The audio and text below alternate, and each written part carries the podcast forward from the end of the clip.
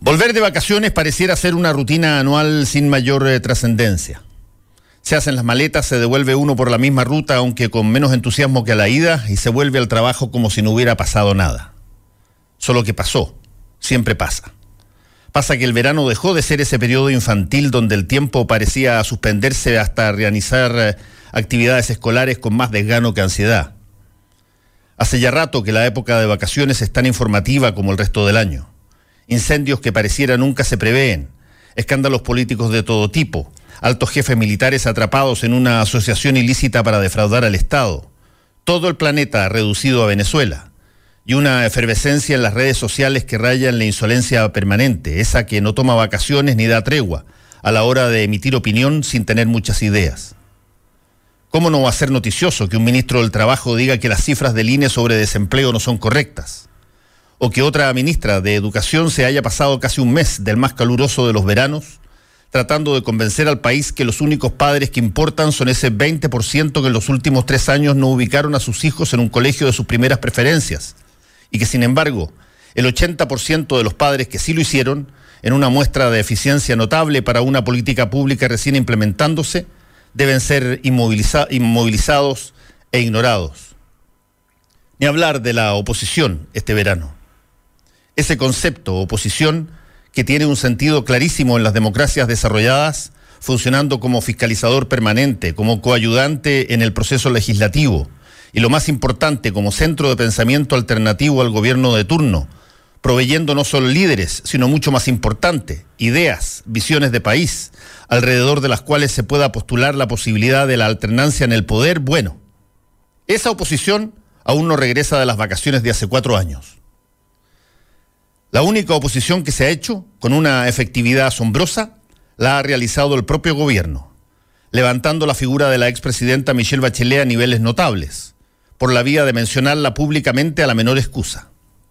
Bachelet ha estado más veces citada en boca de voceros y adláteres que la gran mayoría de los ministros a la hora de las referencias. Y como es bien sabido en la comunicación política, que invocar un frame o concepto ancla, y la expresidenta es sin duda un concepto anclado en la mente nacional, lejos de provocar rechazo, lo que hace es reforzar ese frame, acicatear en el imaginario colectivo nacional la figura de la expresidenta. Invocar un frame refuerza ese frame, dice el lingüista estadounidense George Lakoff.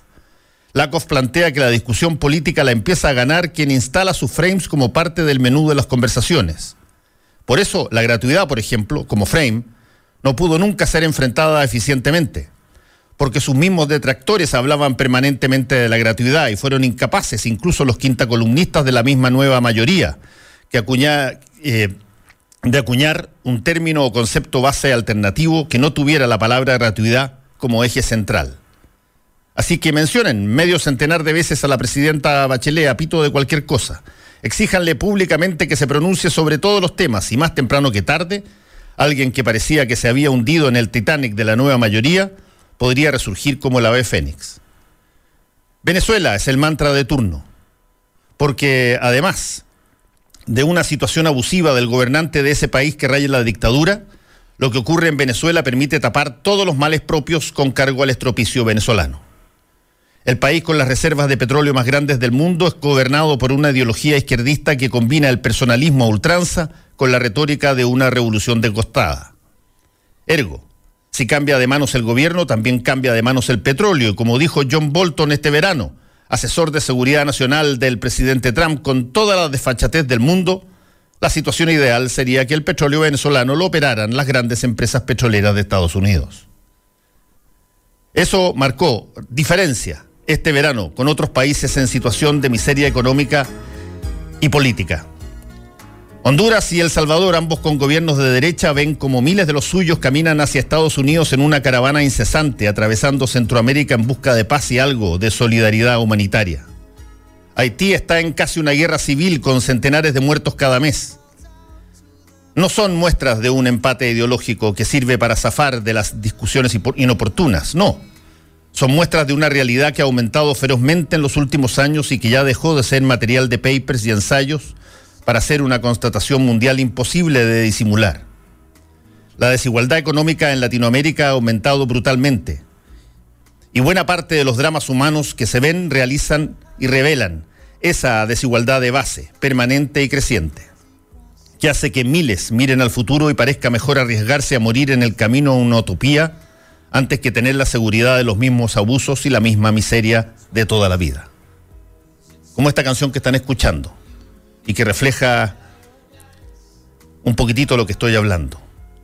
Parte simbólicamente en marzo otro año laboral, y como lo canta Phil Collins en esa sátira brutal contra la indolencia y la discriminación hecha canción de rock, es otro día para ti y para mí en este paraíso. Soy Fernando Paulsen y aquí comienza Combinación Clave.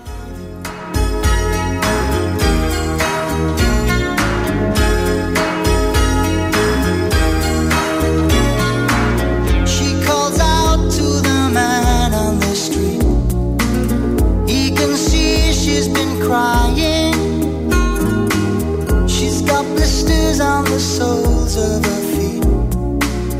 She can't walk, but she's trying.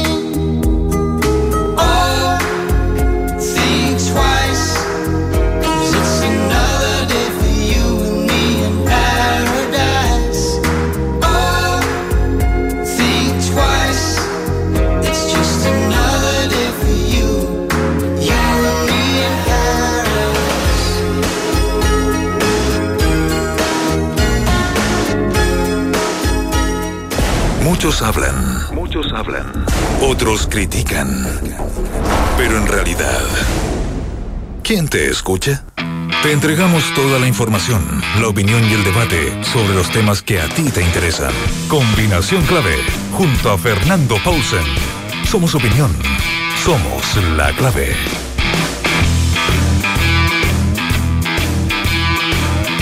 ¿Cómo están? Bienvenidos a Combinación Clave 2019. Ya estamos eh, con nuestra primera persona a ser entrevistada. Ella es eh, Daniela López, eh, directora de Nodo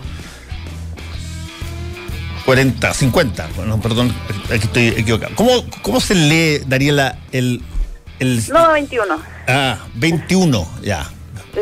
Buen día, Fernando. Ya, Nodo 21, sí, que me parecía un, un error aquí, entonces me confundí un poquitito abogado además eh, en, defensa de mujeres, en todo esto de esto que se ha llamado el caso Nido. ¿Por qué no nos cuentas un poquitito en qué consiste el caso Nido?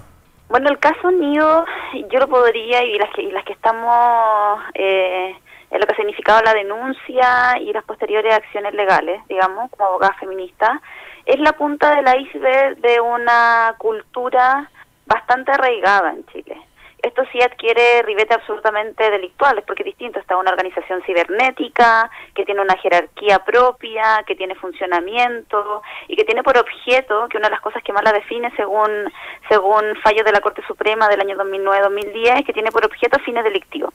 Y estos fines delictivos principalmente son atentar contra la identidad sexual de las personas, personas que no podríamos mirarlas como de manera neutral a propósito de la semana que estamos viviendo, porque de hecho nosotros estamos recepcionando las denuncias mediante el estudio jurídico AML Defensa de Mujeres, que ya tenemos y cerramos con 381 denuncias, tenemos absolutamente puras mujeres y niñas. Por tanto, es un delito no solamente que atenta contra el orden social, digamos como lo define el Código Penal, y contra la integridad de las personas, sino que derechamente y según los estándares internacionales es un delito de género, porque está focalizado en, la, en parte de la población chilena, digamos, que es efectivamente eh, mujeres y niñas, más del 50% de la población en Chile. Y por tanto, em, es un delito que reviste caracteres eh, súper importantes de interés público. En ello, todo lo que ha salido respecto a mm, el interés por parte del ministro de Justicia, eh, lo que ha lo que ha declarado también el gobierno mediante el ministerio y también las, las críticas, yo creo, muy atingentes que la Asociación de, la Sociedad Civil y en particular la abogada hemos denunciado respecto al actuar de la PDI y las falencias que han tenido principalmente las campañas del gobierno para poder entender la complejidad de, la violencia de género, porque no es que las mujeres no estén denunciando en este país, las mujeres denuncian y de hecho de hecho, muchas de ellas antes de llegar a nosotras, digamos, ya habían denunciado Caso Nido. Caso Nido, te lo poniéndolo en términos como concretos, eh, tiene data de alrededor de 10 años más o menos. De hecho, hay eh, reportajes de periodistas que se han acercado a nosotras que en su momento trabajaron en ciertos canales nacionales que ya hicieron reportaje en su momento acerca de este caso y no fue recepcionado, digamos. Y por eso te decía que tiene que ver mucho con una cultura que naturaliza, por ejemplo, el tráfico o traspaso de imágenes con contenido sexual, inclusive violento, en contra de la voluntad de la misma persona involucrada. Eso te iba a... justo se cortó la comunicación cuando estábamos conversando con... Eh, Daniela López es abogada feminista por todo esto que, giró en torno al caso Nido, donde incluso eh, se ha informado que una de las personas que, tenía que ver con, esta organización cometió suicidio en medio del verano hace pocos, días. Eh, Daniela, sí, estaba escuchándote y justamente quería a ver si nos podías decir cuál era el, el sistema sobre la base del cual funcionaba esta, esta situación en torno a, las eh, redes sociales? Este es un foro cibernético en el cual eh, no, hay posibilidad de poder registrar, por ejemplo, quiénes son usuarios permanentes, porque es un foro que, como está encriptado, la gente puede ingresar con seudónimo eh, por tanto, lo que demuestra todo el tiempo es mayormente un flujo de número de personas a usuario, pero no, no es fácil llegar y determinar. Por eso es súper importante lo que nosotros señalamos respecto a que se tiene que hacer parte, y ya lo está haciendo sin duda, eh, la Brigada del Cibercrimen. Porque, mm, porque es un foro que mantiene por lo menos visitas de 10.000 personas. Y es un foro que no solamente tenía esta cápite, digamos, sino que eh, uno podía meterse a diferentes temáticas, pero había una temática que en particular ella le llama, eh, ellos le llamaban chutas. Y en las chutas había una serie de categorías. Categorías, por ejemplo, como pololas, eh, categorías que aludían a eh, partes físicas de mujeres, por ejemplo, mujeres más voluptuosas, y ellas ingresaban a esas categorías y empezaban el tráfico de imágenes de contenido sexual privado de mujeres sin su consentimiento. Esto lo podían hacer por varias por varias vías, digamos. Una sacándolas directamente de sus redes sociales sin que ellas supieran, o u otros que las filtraban. Por eso también hay tanto, y, usted decía que tiene que ver mucho con una cultura que está arraigada, que tenemos que cuestionar, y más portas del 8 de marzo, porque muchas de las denunciantes hablan de parejas actuales o exparejas, que pudieran haber filtrado fotos íntimas de momentos particulares. ¿Y qué ocurre con eso? Que después de eso eh, procedían los diferentes posibles categorías de delito, en el sentido de que hablamos de amenaza de secuestro por encargo. Hay un caso, un caso en particular, que nosotros hemos puesto mucho más atención, que tiene que ver con Fernanda Maciel, porque uno de, los pantallazos con los cuales se cuenta y que se ha puesto a disposición de la justicia tiene que ver con el secuestro de Fernanda Maciel. Hay, hay diálogos entre ellos en los cuales se, se, efectúa el secuestro por encargo de ella con sus características, porque además ellos manejaban datos personales, entonces también publican en los foros, por ejemplo, números, root, teléfonos de familiares, de mamá, de primo, domicilio, y por ejemplo encargan a una, a una mujer, y en particular unos días antes de la desaparición de Fernanda, que está desaparecida hasta la fecha. De hecho, hace poco en la prensa nos dimos cuenta que comenzaron a, a activarse su, su rastreo a propósito de este caso. Eh, unos días antes de su desaparición hay unos pantallazos que hablan de, su secuestro por encargo. Sea o no sea, efectivamente los autores de ese posible delito son antecedentes objetivos. Hay pantallazos hay una mujer desaparecida y eso amerita en cualquier parte investigación por parte del, Ministerio Público. Ahora, eh, Daniela, estamos conversando con la abogada Daniela López. ¿Por qué estas personas que constituían esta red y, esta, y este sitio, por qué razón ellos podían imaginar siquiera que cosas como la que tú estás eh, describiendo podían eh, eventualmente no ser eh, investigadas delictualmente.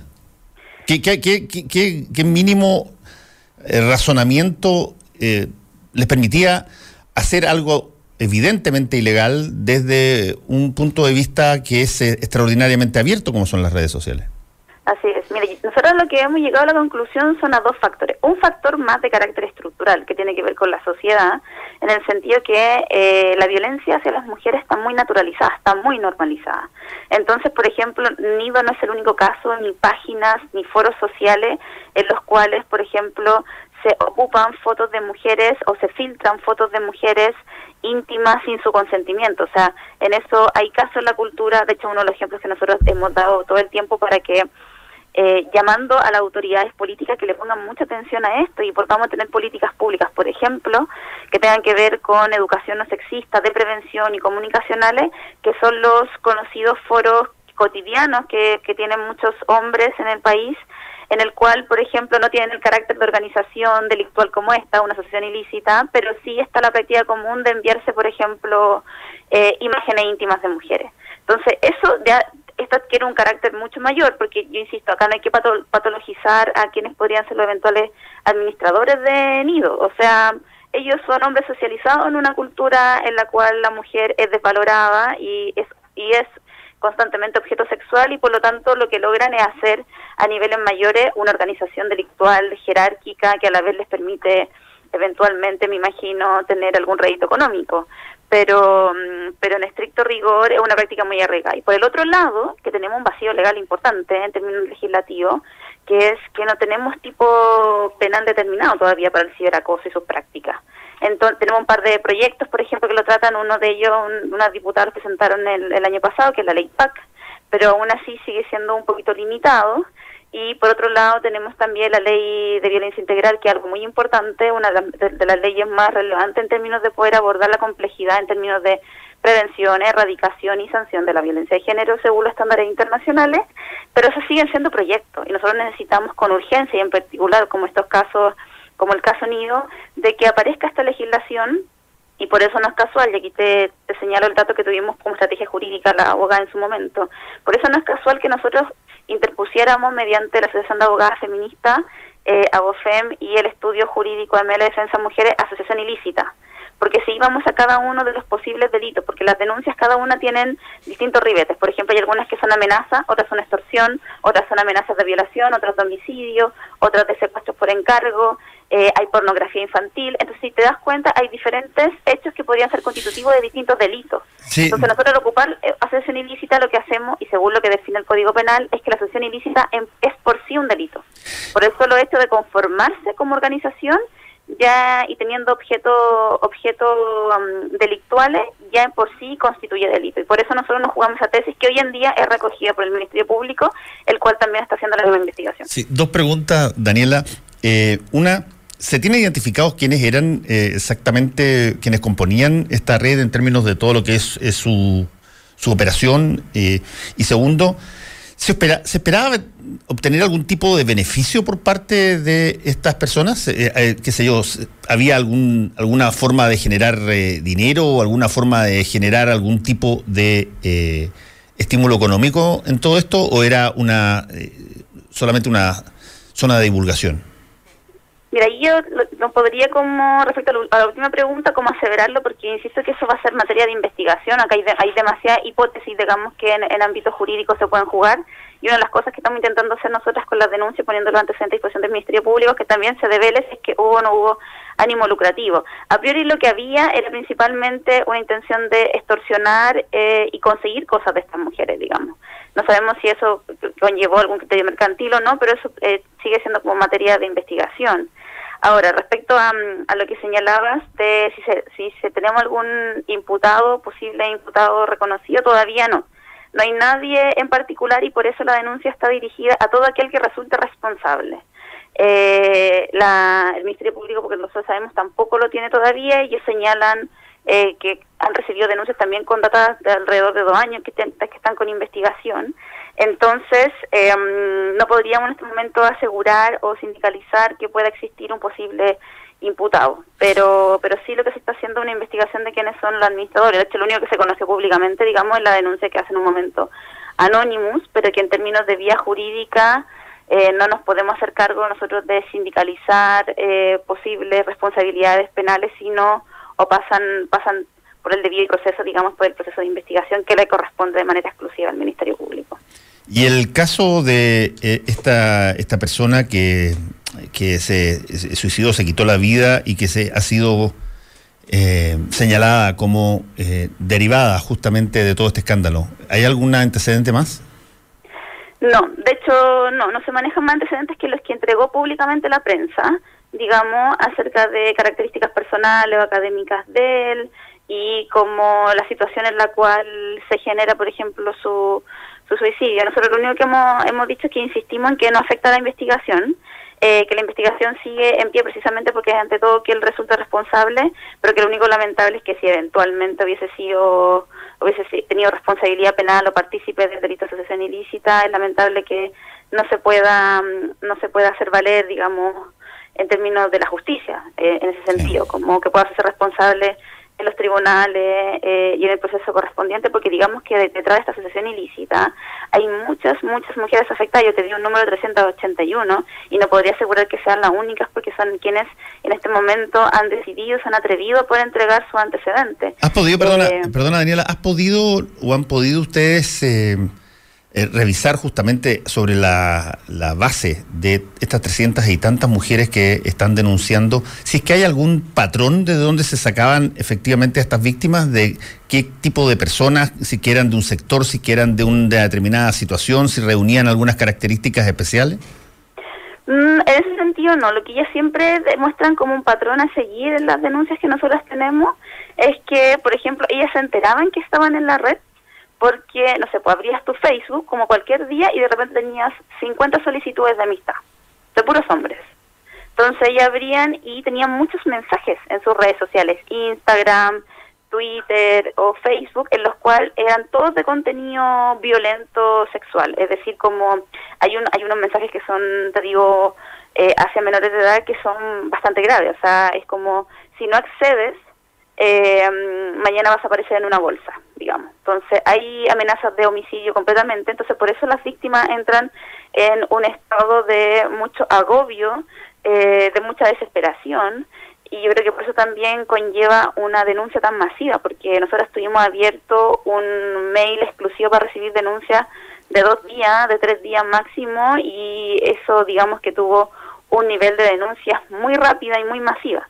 Entonces, mm, eh, lo que hacían ella era precisamente hostigamiento, hostigamiento, amedrentamiento eh, y, principalmente, ya pensando en el, tipo penal, extorsión. Extorsión a las víctimas eh, con respecto con sus imágenes, con hacerlas públicas en otros lugares, con cometer algún delito. Entonces, y eso es lo que te decía, por la amenaza de violación, la amenaza de de homicidio y la amenaza de secuestro eran muy presentes para la utilización de esta imagen y para que ellas pudieran acceder a lo que ellos a lo que ellos querían, digamos. Entonces, ese era su modo operandi. Eh, eh, Daniela, estamos conversando con la abogada de Nodo 21, eh, Daniela López. Daniela, esta, ¿esta situación se hace conocida porque las víctimas denuncian o porque hay personas que conocen de esto y que lo ven en las redes sociales o que eh, saben de esta, de esta situación y lo denuncian. No son las mismas administradoras de las redes sociales las que ponen el grito en el cielo cuando ven este tipo de cosas que están transcurriendo. ¿Cómo se detecta esto? A nosotras por lo menos nos llegó mediante una denuncia por redes sociales. Una denuncia por redes sociales que tenía una serie de pantallazos de, eh, por ejemplo, el grupo de Telegram que tenían algunos participantes del foro eh, y de imágenes de nido y antes de que antes de que el sitio web lo bajaran de la red. Nosotros nos, enteramos por esa por esa denuncia pública, tomamos eh, esos antecedentes y pensamos desde la Asociación de Abogadas Feministas generar esta mm, esta denuncia para que se investigara por parte del Ministerio Público. Sin embargo, a medida del tiempo, no hemos, no hemos tomado conocimiento de que, por ejemplo, las periodistas que en un momento hicieron un reportaje tenían conocimiento del caso Nido alrededor de cuatro o cinco años, de que eh, las asociaciones, por ejemplo, ONG Amaranta o... Mm, eh, hay, otro, hay otra asociación más también que tiene que ver con el ciberacoso, ellas tenían conocimiento también hace varios años atrás de denuncias de caso Nido y que estaban también intentando dejarla en, en el en, ante la justicia y lo, y, lo que nosotros encontramos de mayor responsabilidad y preocupación fue que muchas de las víctimas ya habían recurrido hace años atrás hacia la fiscalía, hacia la PDI principalmente,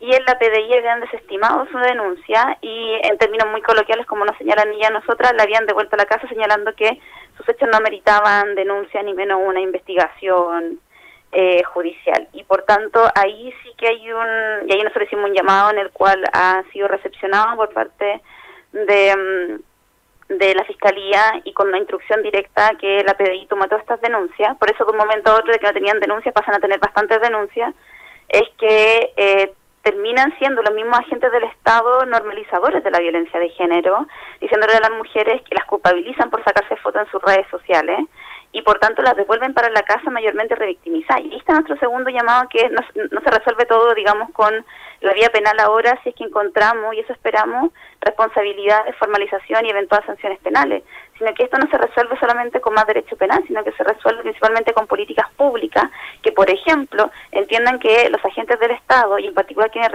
recepcionan las denuncias tienen que estar formados en género, porque si naturalizamos la violencia de género, lo que está ocurriendo, y que yo creo que eh, los medios de comunicación han sabido tomarlo muy bien, es que las mujeres están renunciando a la justicia estatal, y eso es una muy mala noticia para nuestra sociedad que se busquen otras formas de justicia que renuncien a la justicia estatal y no que busquen una reforma, por ejemplo, de perspectiva de género respecto a la formación de los operadores de justicia, eh, nos puede traer a escenarios muy peligrosos para la democracia, para la igualdad, para el debido proceso.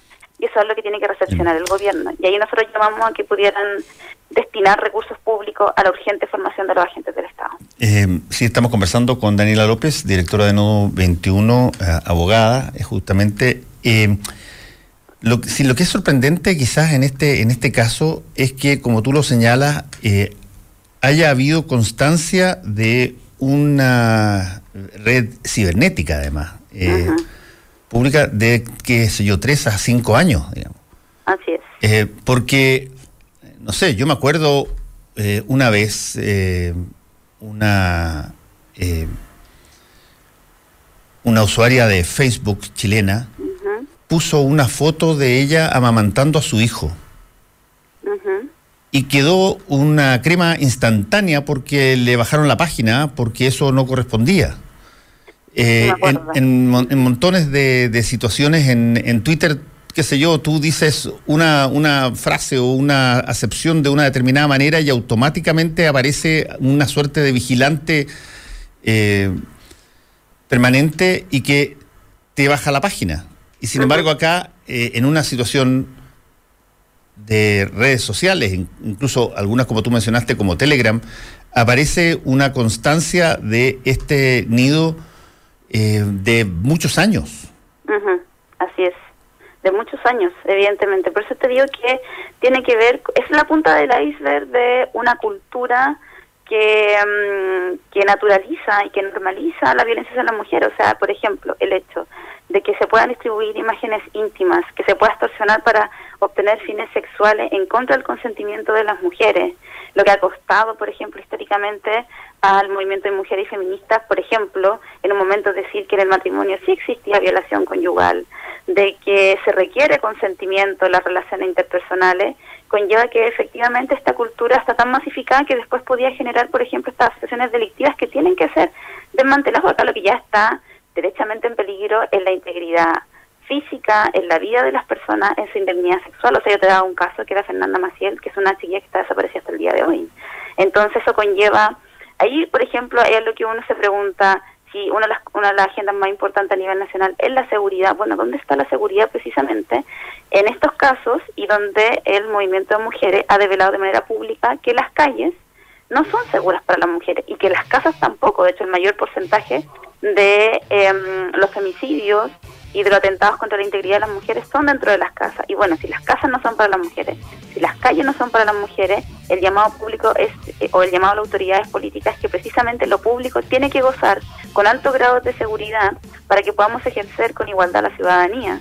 Eh, y no nos encontremos en estos aspectos de mayor inseguridad. Y es lo que yo creo que le genera, por ejemplo, a las mujeres, a las mamás que ven fotos de niñas menores de edad, estamos hablando que también hay pornografía infantil, todo delito que incluya menores de edad es de interés público de manera inmediata, según la ley.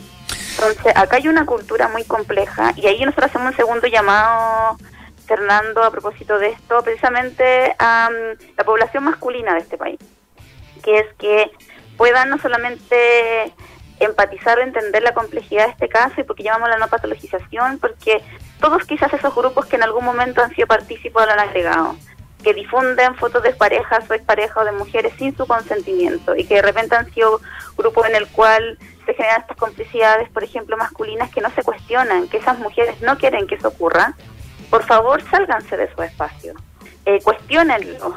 Em, si tienen, por ejemplo, complejidades como caso unido, porque no es el último, no es el único, denúncienlo. Pero hoy en día es súper importante dos cosas, que se entienda que eh, la normalización conlleva no solo ser cómplices de violencia hacia la mujer, por ejemplo, con, con no con eh, transmitir o traficar imágenes de contenido sexual sin consentimiento, sino también que pueden ser eventualmente cómplices de un delito, como en el caso, por ejemplo, de quienes son usuarios eh, de foros como estos, como Caso Unido. Queremos agradecer a Daniela López, directora de Nodo 21, eh, abogada, por esta entrevista. Muchas gracias y seguiremos atentos al caso. Gracias. Muchas gracias, Fernando. Que esté muy bien. El mostrador en la clave, con el equipo del mostrador.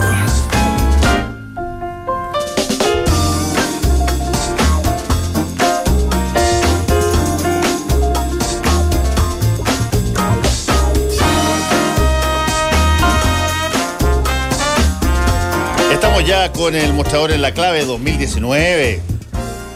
Un año más. ¿Qué tal, Fernando Mirko? Héctor Cosio, Mirko Macari, ¿cómo estás? ¿Qué tal? Buenos días, don Fernando, Héctor. ¿Qué tal? Muy bien. Buenas todos. Buenas todos, ¿qué tal? uno, llega así con cara de risa. no ha pasado nada. Uno llega con otra energía, pues.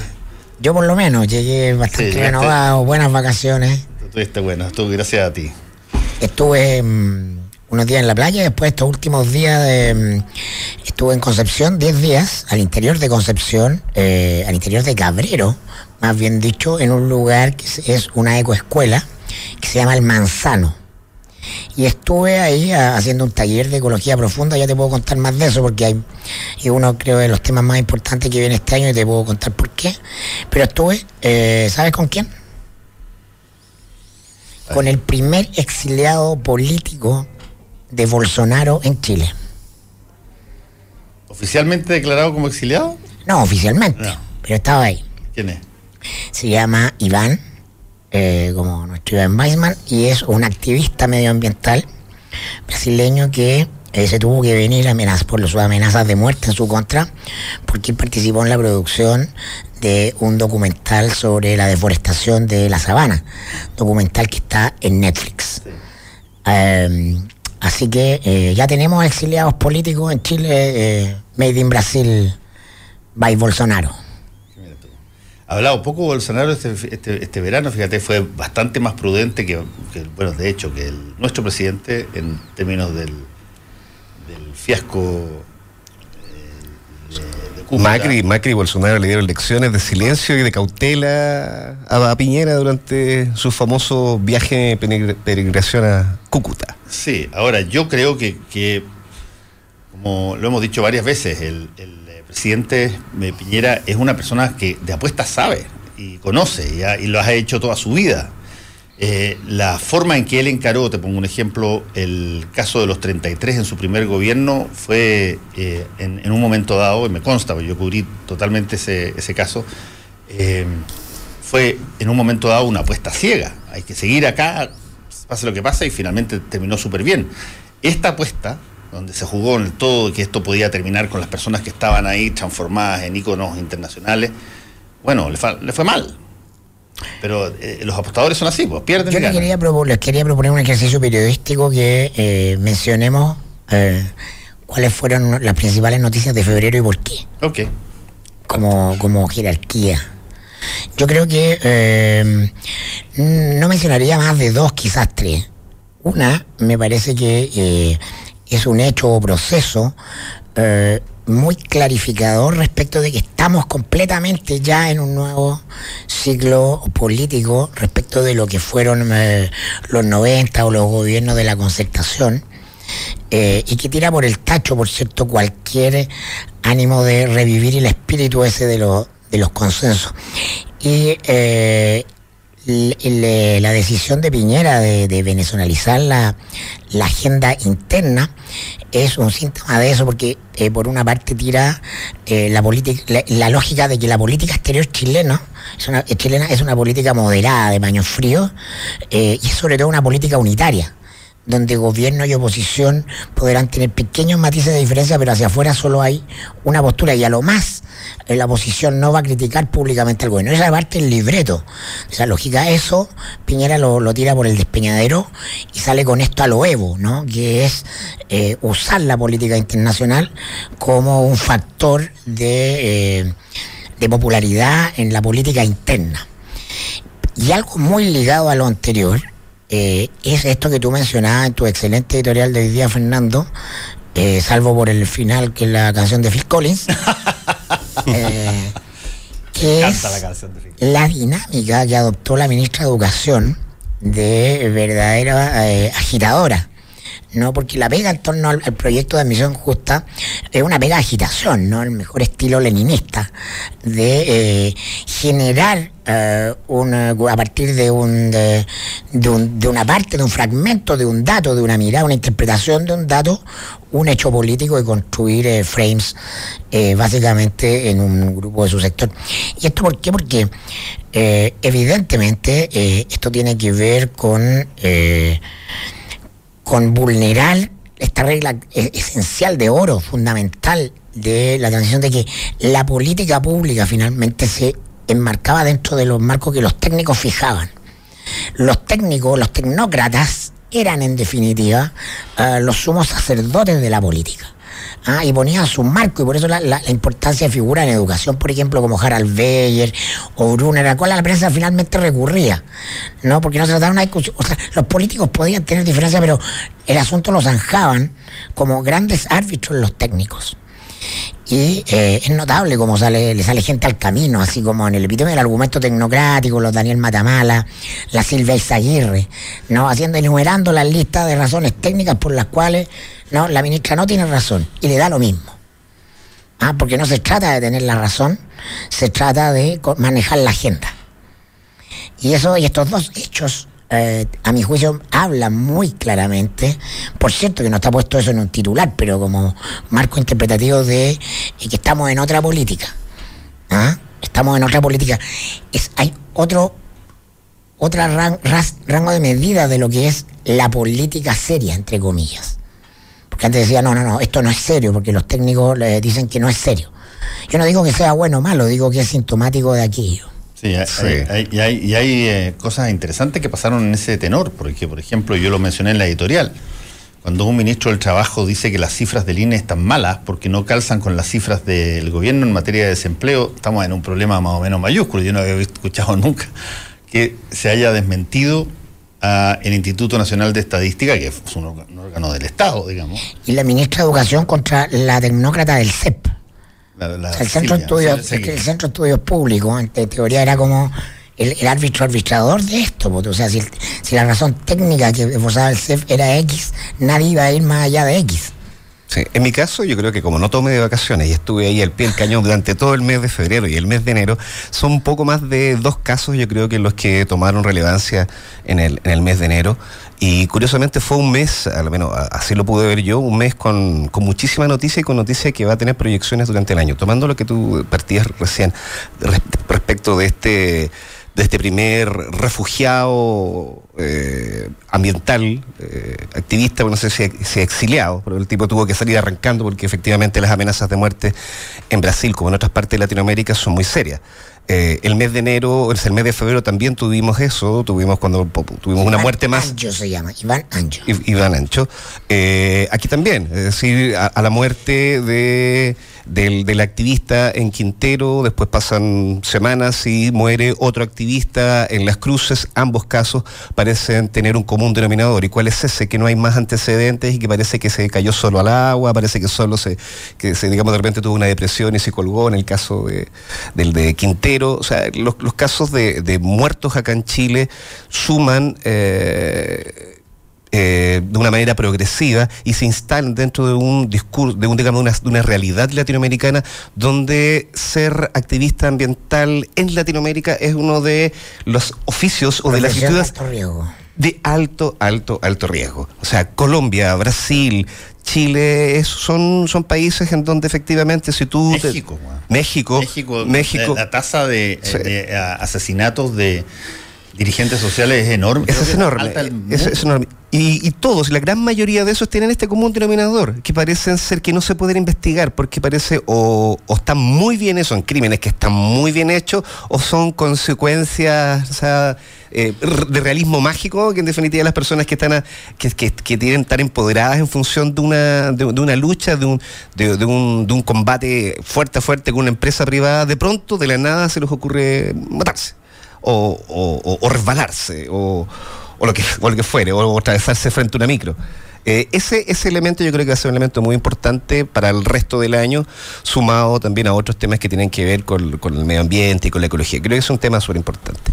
Respecto a tu, a tu también a tu a tu editorial de la mañana, cuando hablabas de la oposición, eh, y de la ausencia, esta, esta siesta, digamos, de cuatro años, el mostrador nosotros tiramos una información que de existir oposición, a mí me preguntaba mucho, de existir oposición, lo mínimo era, digamos, que esto lo pudiesen levantar. Le estábamos dando en bandeja, de alguna manera, a, a, a Chadwick y Alfredo Moreno a partir, digamos, de, de las vinculaciones que tenían con Pablo Longueira y todos sus oficios, sus buenos oficios de lobista para que se aprobara un, un vertedero de de, Guillermo Ruiz, de, de, su, del amigo de Pablo Longueira, que es uno de los mayores accionistas de Santa Marta. Nosotros nos conseguimos, nos conseguimos una serie de correos electrónicos durante todo un, seis meses en donde Pablo Longueira junto a otras personas eh, se coordinan para poderle doblar la mano a al, al municipio de, de, Antof, Antofagasta que no quería darle luz verde para la construcción de un vertedero. Entonces, la única manera para poder un negocio millonario para que pude, para que pudieran eh, dar luz verde a ese a ese vertedero era que la intendencia cerrara cerrara eh, por, por decisión digamos de, del gobierno regional cerrara el actual vertedero que es la chimba y nosotros teníamos los correos donde decía, oye, si se cierra eso y nos vamos para adelante. Y él decía, bueno, yo voy, yo voy a hablar con Chadwick, hablé con él el fin de semana, eh, le voy a pedir a Alfredo Moreno que le declare el cierre de esto como un compromiso país. O sea, y tenemos todo. O sea, el hijo de Longueira trabaja con el, el hijo de Longueira trabaja precisamente, el jefe de gabinete. El jefe de gabinete y ¿Qué fue lo interesante de esto? Bueno, que sabemos que Pablo Longueira, que está próximo a ser eh, digamos, que parte del juicio oral, donde está acusado por delitos tributarios diversos y además de cohecho consumado. Eh, está todo este esta puesta en escena todo este, todo este puesta en escena y ¿qué es lo que ocurre? nada, o sea, nadie toma nada. Bueno, efectivamente la noticia le fue muy bien, Antofagasta fue tremendo, pero lo que llamaba la atención era, bueno, la, más, la prueba más, más, más clara de que la oposición no solamente estaba dormida, sino que efectivamente estaba ahí tomándose un trago, no sé, pero absolutamente ausente de, de, de, déjame, de, déjame, decir, déjame, decir, una cosa respecto a la, a la oposición en términos teóricos y, y, y, por qué la quise meter en la editorial de la forma que la metí. Sí. Yo te lo expliqué en términos prácticos. Porque, porque, porque uno tiene a veces la idea de que las oposiciones en general, o la política en general, está estructurada sobre la base de líderes, sobre la base de personas individuales que tienen más, eh, qué sé yo, prestancia o tienen más influencia que otras de sus mismas coaliciones o partidos para dirigir esas cosas. Y yo creo que no puede, eh, o sea, puede haber oposiciones de ese tipo, pero son oposiciones extraordinariamente frágiles. La, las eh, oposiciones que se, que se giran en torno a personas, son oposiciones extraordinariamente frágiles. Alguien podrá decir, pero ¿cómo con Mandela? Bueno, perdona, pero Mandela... Eh, representaba todo un movimiento. habló toda su vida de sus ideas, no habló de él como el, necesariamente el, la persona necesaria para conducirla. El problema es ese, el problema es que la oposición tiene, y todas las oposiciones, tienen que tener ideas y tienen que tener visiones de país que proponer para que a, a partir de eso puedan salir líderes que los encaucen. No ir a buscar a ver quién puede servirnos. Eso ya se probó ser un sí, desastre, como fue en el caso de Michelle Bachelet la, sí. segunda, la segunda vez y la primera también. Eh, el, entonces, tú tienes una oposición que está totalmente desgranada, que no cumple con su, con su función democrática, que es eh, fiscalizar el Estado y, y generar el, un proceso serio de coayudación en términos legislativos, y no tienes ideas sobre las cuales puedan surgir líderes que digan, oye, enfrentado a las eh, elecciones que tenemos a partir del próximo año y la siguiente, eh, ¿cuáles son las personas que eventualmente podrían encarnar esas ideas o esas... Y no es un problema solamente chileno, es un problema que lo tienen bastante otros países, pero aquí se ha plasmado de pronto porque habían en un momento dado montones de ideas. La transición era un concepto y uno entendía de alguna manera que había que ceder un montón de cosas para obtener algunas otras. O sea, la oposición está llena de candidatos, pero no de líderes. Exacto. Porque febrero fue el momento en que salieron todos los, los, los eventuales candidatos, todos aparecieron disponibles. Como decía hoy día Carlos Correa su columna de la tercera. O sea que como nunca hay disponibles. Claro, pero el problema Todos es que dijeron que estaban disponibles, Insulsa, Heraldo. A partir de marzo. Hay muchos candidatos. a partir de hay marzo. muchos candidatos, pero no hay líderes. eh, no- no- Claro. el candidato no hay líderes y yo quiero agregar que los candidatos podrán podrán eh, eh, señalar un montón de cosas que ellos puedan pensar, pero no tiene ninguno de ellos, qué sé yo, una, una base de eh, pensamiento a, a futuro que la gente diga, oye, interesante lo que están proponiendo. ¿Qué es lo que Efectivamente, están yo- proponiendo? sí, efectivamente, yo creo que no hay re- relato. Hay unos que están hablando, yo creo que, y esto ya en plano, digamos, de la, de, de la oposición o de la, de la izquierda internacional, el futuro de la izquierda o de la post-izquierda, como le llaman algunos a partir de, hace unos meses atrás, es claro, o sea, el, el relato está agotado y yo creo que el tema del, de la defensa del medio ambiente, como la diversidad, son los temas que de alguna manera ya se están viendo en otras partes del mundo que están siendo las banderas de lucha de, la, de las izquierdas y en el caso chileno están absolutamente ausentes de eso. Yo quise poner el pero, ejemplo. Pero de la izquierda política, porque hay que hacer un Sí. poco de memoria. Yo no, yo no siento que esté pasando nada tan, tan alo- anómalo. En el primer gobierno de Sebastián Piñera, eh, la oposición también era mayoría en el Congreso, en ambas cámaras, y no fue sino hasta el segundo año que eh, logró construirse una agenda que eh, perfiló eh, una suerte de energía de cambio eh, en aras al siguiente periodo, que fue el movimiento estudiantil. Sobre las ideas instaladas del movimiento estudiantil es que eh, Michelle Bachelet surfeó, ¿no? Eh, y se logró reinstalar el 2014. Ahora es cierto, Bachelet se mantuvo primerísima en la encuesta durante todo ese eh, primer gobierno de Piñera y desde ahí que viene la obsesión de Piñera con Bachelet.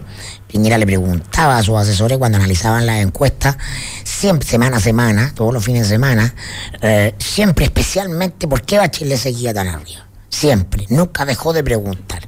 Entonces se ha mantenido como si. Hoy día, no, claro, no existe esa figura, clara, No, pero. hoy día está claramente Pero por sí qué. estamos entrando, hoy día estamos entrando al segundo año de gobierno también, que es siempre el año donde eh, se revuelve el naipe. Porque no hay elecciones.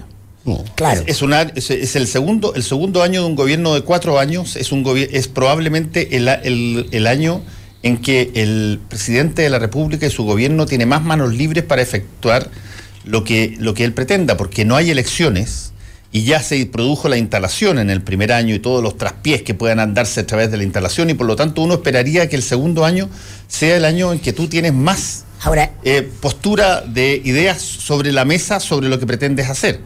Eh, porque ya viene el tercer año y empiezan las elecciones ahora que también va, va a ser de eh, gobernadores regionales, de intendentes regionales y también tienes las, las alcaldicias y después posteriormente las presidenciales y parlamentarias. Por lo tanto, este es el año, en un gobierno de cuatro años sin reelección, que teóricamente deberá ser el que tú puedes desplegar mucho más lo que quieres hacer porque justamente no tienes el peso de que tu propia gente empieza a dudar sobre si te apoya o no te apoya con vista a elecciones abortas. ahora, sí, por favor. Sí, internamente yo creo que esa, esa ausencia que, que vemos que no te parece tan anómala, que es la ausencia de libre o la ausencia de relato, eh, o esta siesta eterna de la, de, la- de la oposición, también, un, también junto a eso, eh, durante el mes de febrero nosotros pudimos también ver y, y- y anal- analizar que los discursos, por ejemplo, de la derecha, pero de aquella derecha, digamos, un poquito, o sea, más conservadora, más recalcitrante en, otras partes, empieza a ocupar los espacios abandonados por la oposición, empieza a ocupar la calle, se empieza a callizar, la- de alguna manera, la- la derecha. Y ese, y ese elemento va a ser un elemento que también va, va a tener mucha fuerza este año, desde el punto de vista de lo valórico, defendiendo contra la diversidad, un montón de cosas, pero también eh, respecto de los intereses económicos. Por ejemplo, esto de ver a día, que fue a fines del año pasado, claro, pero esto de ver la guerra de, la, de la jibia, en donde tú veías a, personas, por ejemplo, que defendían trabajadores contra trabajadores, hay un discurso, hay un discurso de la, de la derecha con que vuelve a tomarse la calle. No, no quiero hacer un parangón de cuando la derecha se tomó la calle en el gobierno de la UP, pero hay, hay un, espíritu de salir a la calle y pelear, pelear digamos, con, ese tipo de, armas, eh, la defensa del sistema, la defensa de, su, de sus valores conservadores, y eso contrasta con la ausencia de, de la oposición, la ausencia de, la calle. En el 2011 podíamos ver la, el movimiento estudiantil cómo tomaba fuerza. El año pasado vimos también cómo, a principio del año pasado, cómo el movimiento feminista, la cuarta ola, también tomó ahí una fuerza. No sé, digamos, que, que de eso día podría, podría revivir o reencantarse en este 2019. Pero la derecha ya lo está haciendo claro, y la pregunta yo creo que está un poco subyacente una capa, o sea, más bien la premisa de toda esta conversación respecto a la oposición, yo creo que no puede confundir a, equívoco porque requiere un cuestionamiento anterior, que es decir, ¿es importante quién gane el próximo gobierno realmente? Es importante que gane fulanito, sulanito, sutanito si no hay realmente una agenda para gobernar. Ah, sobre todo una construcción de poder que va mucho más allá de mayorías parlamentarias, como vimos en el gobierno de Chile. Y la respuesta es que claramente eso no va a estar en tres años. ¿No? Puede haber un candidato, puede haber un programita de baquelita, ¿ah? de papel lustre como era el de Bachelet, y se puede desinflar desastrosamente y la contraola puede ser peor. ¿sí? Yo creo que también muy probablemente vamos a ver la consolidación de los nombres que ya están instalados en la encuesta y en primerísimo lugar el de Lavín. ¿no? Eh, la lógica de la continuidad, aunque desde la calle sí pueden ocurrir cosas como instalar agendas que hoy día son globales, como dices tú, Héctor, y vamos a ver esa mixtura, ¿no? Esa cosa mestiza, porque se está revolviendo lo que consideramos pues, eh, la política tradicional, que es un ladín cruzando el río y tomando banderas del otro lado, y desde ahí construyendo una, amalgama diferente. Entonces, estamos en, un rebaraje importante en naipes de la política más allá de la izquierda-derecha, que es parte de la crisis. ahora, convengamos una cosa. El segundo gobierno del presidente Bachelet respecto del primero a esta misma fecha es eh, no tuvo luna de miel, cometió todos los errores imaginables muy rápido. ¿El de Piñera? Claro, este. este eh, tu primer año, dice. Su primer año. El, primer año. El primer año, eh, acuérdate tú que tuvo un primer año extraordinario el presidente Piñera en su primer mandato, donde si bien partió con toda una discusión sobre los técnicos, los tecnócratas y los políticos acá allá, de pronto aparece el caso de los 33 que coloca esta... Pero antes de eso tuvimos, tuvimos también el el, 27F, o sea, la reconstrucción de la desastre. Todo, era uno parte con el terremoto y con la discusión sobre los conflictos de interés. Exacto. Porque el primer tema político de SP1 fue la venta de acciones de Colo Colo, de LAN y de televisión. Exacto. Y eso se zanjó super, relativamente rápido. Relativamente rápido. La reconstrucción es un momento en general, en todo país, donde es muy difícil que tú salgas mal de un proceso de reconstrucción donde tú armas casa, donde propones una serie de cosas nuevas.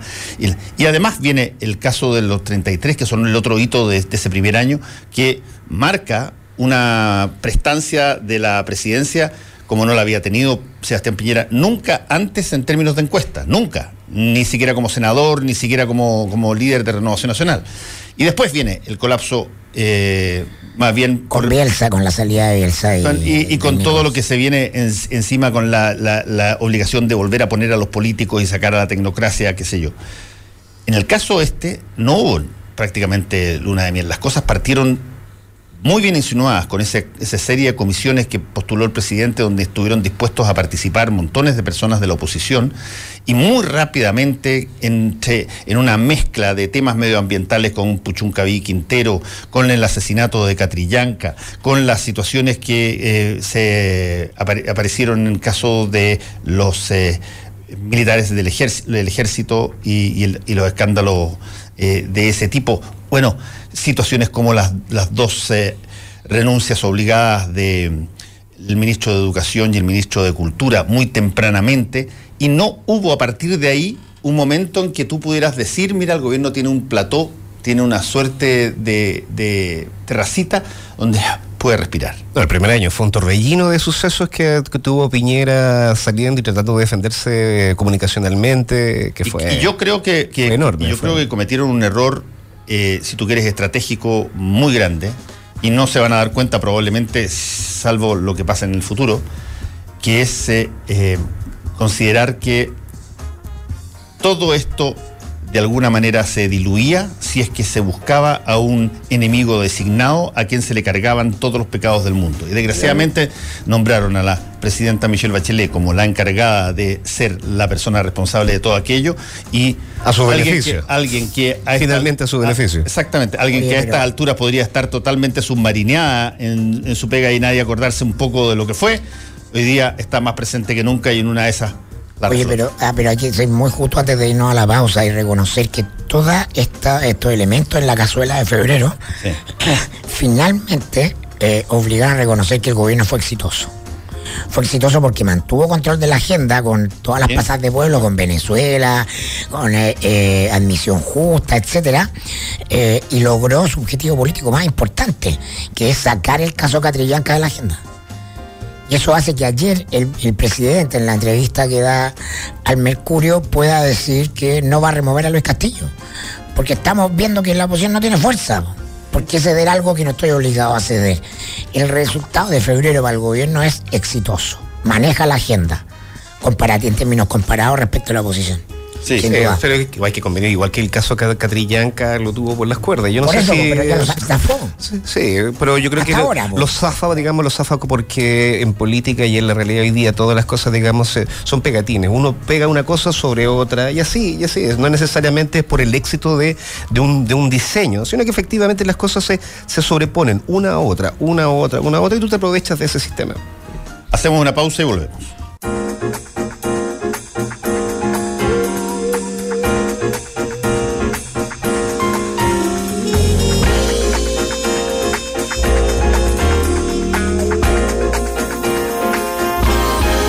Caso, eh, algo que podríamos sí decir es que eh, este verano ha sido cargado muy fuertemente eh, de noticias internacionales. no solamente por lo porque Venezuela pasó a ser parte de la política nacional y por lo tanto uno tiene que estar permanentemente definiendo. Y que esta semana se ve también capítulos muy muy importantes y a partir de hoy día también, la marcha hoy día de, la, de las 11 de la mañana. Pero, pero las cosas que han pasado en términos de Estados Unidos son impresionantes. Yo fíjate que había visto pocas veces eh, un testimonio de una persona que era el, el, abogado encargado, fixer le llaman en Estados Unidos, el arreglador de las cosas. ¿Te acuerdas tú en, la película Pulp Fiction cuando tiene cuando llega el limpiador? Mr. Wolf. Ah, Mr. Wolf. bueno, este es el, fixer, que es Michael Cohen, es eh, interrogado en el Congreso y la cantidad de cosas que dice sobre eh, Trump, eh, Trump durante la campaña son impresionantes, están en todas partes. Pero no solamente eso, él tiene un cúcuta y un cúcuta bastante serio. Antes de la reunión con Kim Jong-un, eh, Trump se encarga de preparar lo que él consideraba iba a ser el logro máximo que le iba a dar el Premio Nobel de la Paz. Iba a desnuclearizar a Corea del Norte, ya lo invitaba, ya verán ustedes, decía cómo Corea va a ser un gran poder económico de la mano de Estados Unidos y se va a esta famosa segunda reunión con Kim Jong-un y termina la cosa. y te diciéndole que no se va, no se va a desnuclearizar. y que, y que perdónenme, pero cada usted tiene su, su, su, lógica. yo, tengo, yo tengo la, mía y veamos una otra forma si usted quiere y, y, la, y, no ha podido salir de, de esa explicación eh, la Casa Blanca hasta ahora, porque era el tipo que eh, toda la gente esperaba con la fotografía del abrazo y de la cuestión, y mira, ya traes al mundo democrático a este. Y no pasó así. Con mucha menos prensa, eh, también es interesante que en Estados Unidos esté redefiniéndose el, alma del Partido Demócrata, ¿no? El famoso Green New Deal Ah, de, la, de, Alexandria Ocasio Cortés. De la cabeza de figuras como Alexandria Ocasio Cortés y de Bernie Sanders, ¿no? Como ese grupo que eh, para la, primaria interna, porque Bernie Sanders fue derrotado por Hillary Clinton, que era minoritario, se ha transformado en mayoritario en el Partido Demócrata, que es un grupo mm, eh, mucho más izquierdista y mucho más vinculado a la lógica del estado de bienestar, justamente de Theodore Roosevelt. Eh, y por eso que el, resurgimiento de ese nuevo espíritu eh, socialdemócrata eh, años 40. Pero, ahí tú lo ves, Mirko, es en la forma correcta, que yo creo que debe ser en, general la política. Llegan nuevas personas al Congreso en las elecciones de, de, segundo término, de medio término en Estados Unidos, entre ellas Alexandra Ocasio Cortés, vuelve a ser reelegido Bernie Sanders. ¿Ok? Pero antes de plantearse como líderes naturales, sacan un paquete de ideas que se llama en este caso el Great New Deal, el Green New Deal, eh, que es eh, en una referencia a lo que fue el paquete más eh, audaz y más potente que ha sacado en la historia un presidente de Estados Unidos, en este caso Franklin Delano Roosevelt, en medio de la crisis más grande por la recesión de los 30. y genera este paquete de infraestructura, de apoyos, de que este, en este caso lo, lo asocian al cambio cultural mayor que debe producirse y, de comportamiento en el futuro, que tiene que ser la transición desde el, el, basuramiento del planeta a la limpieza y mantención sustentable del planeta. Ese es el Green New Deal. Y es la idea la que llega primero, y de tercito se suman eh, Bernie Sanders, Alexandra Ocasio Cortés y montones de, otra, de otras personas. Y, va a tener discusión y va a tener detractores, por cierto, pero hay un paquete de ideas que encausa eh, probablemente mucho lo que vamos a escuchar en el, en el futuro. Sí, en plano internacional, yo creo que para hablar del mundo, eh, el tema de, la política interna de Estados Unidos está efectivamente revelándose como algo muy interesante, pero también este, este tema, digamos, de, que Estados Unidos tiene un montón de francos abiertos, por una parte lo que mencionabas tú con Corea del Norte, pero, por ejemplo, el tema de la, de, la guerra comercial con China tiene otro elemento que va más, más allá de, del tema de los aranceles, que es la la situación nuclear también de alta tensión que está viviendo el mundo y que parece que, sobre todo en este lado del planeta, que poco a poca pelota le damos, que es a la tensión nuclear entre India y Pakistán, que es una cosa muy antigua, pero hoy día está en un punto muy, muy, muy rojo. Y en la mitad de esa, de, de, esa, de esa pelea, en donde India dice, loco, tengo 140 cabezas nucleares.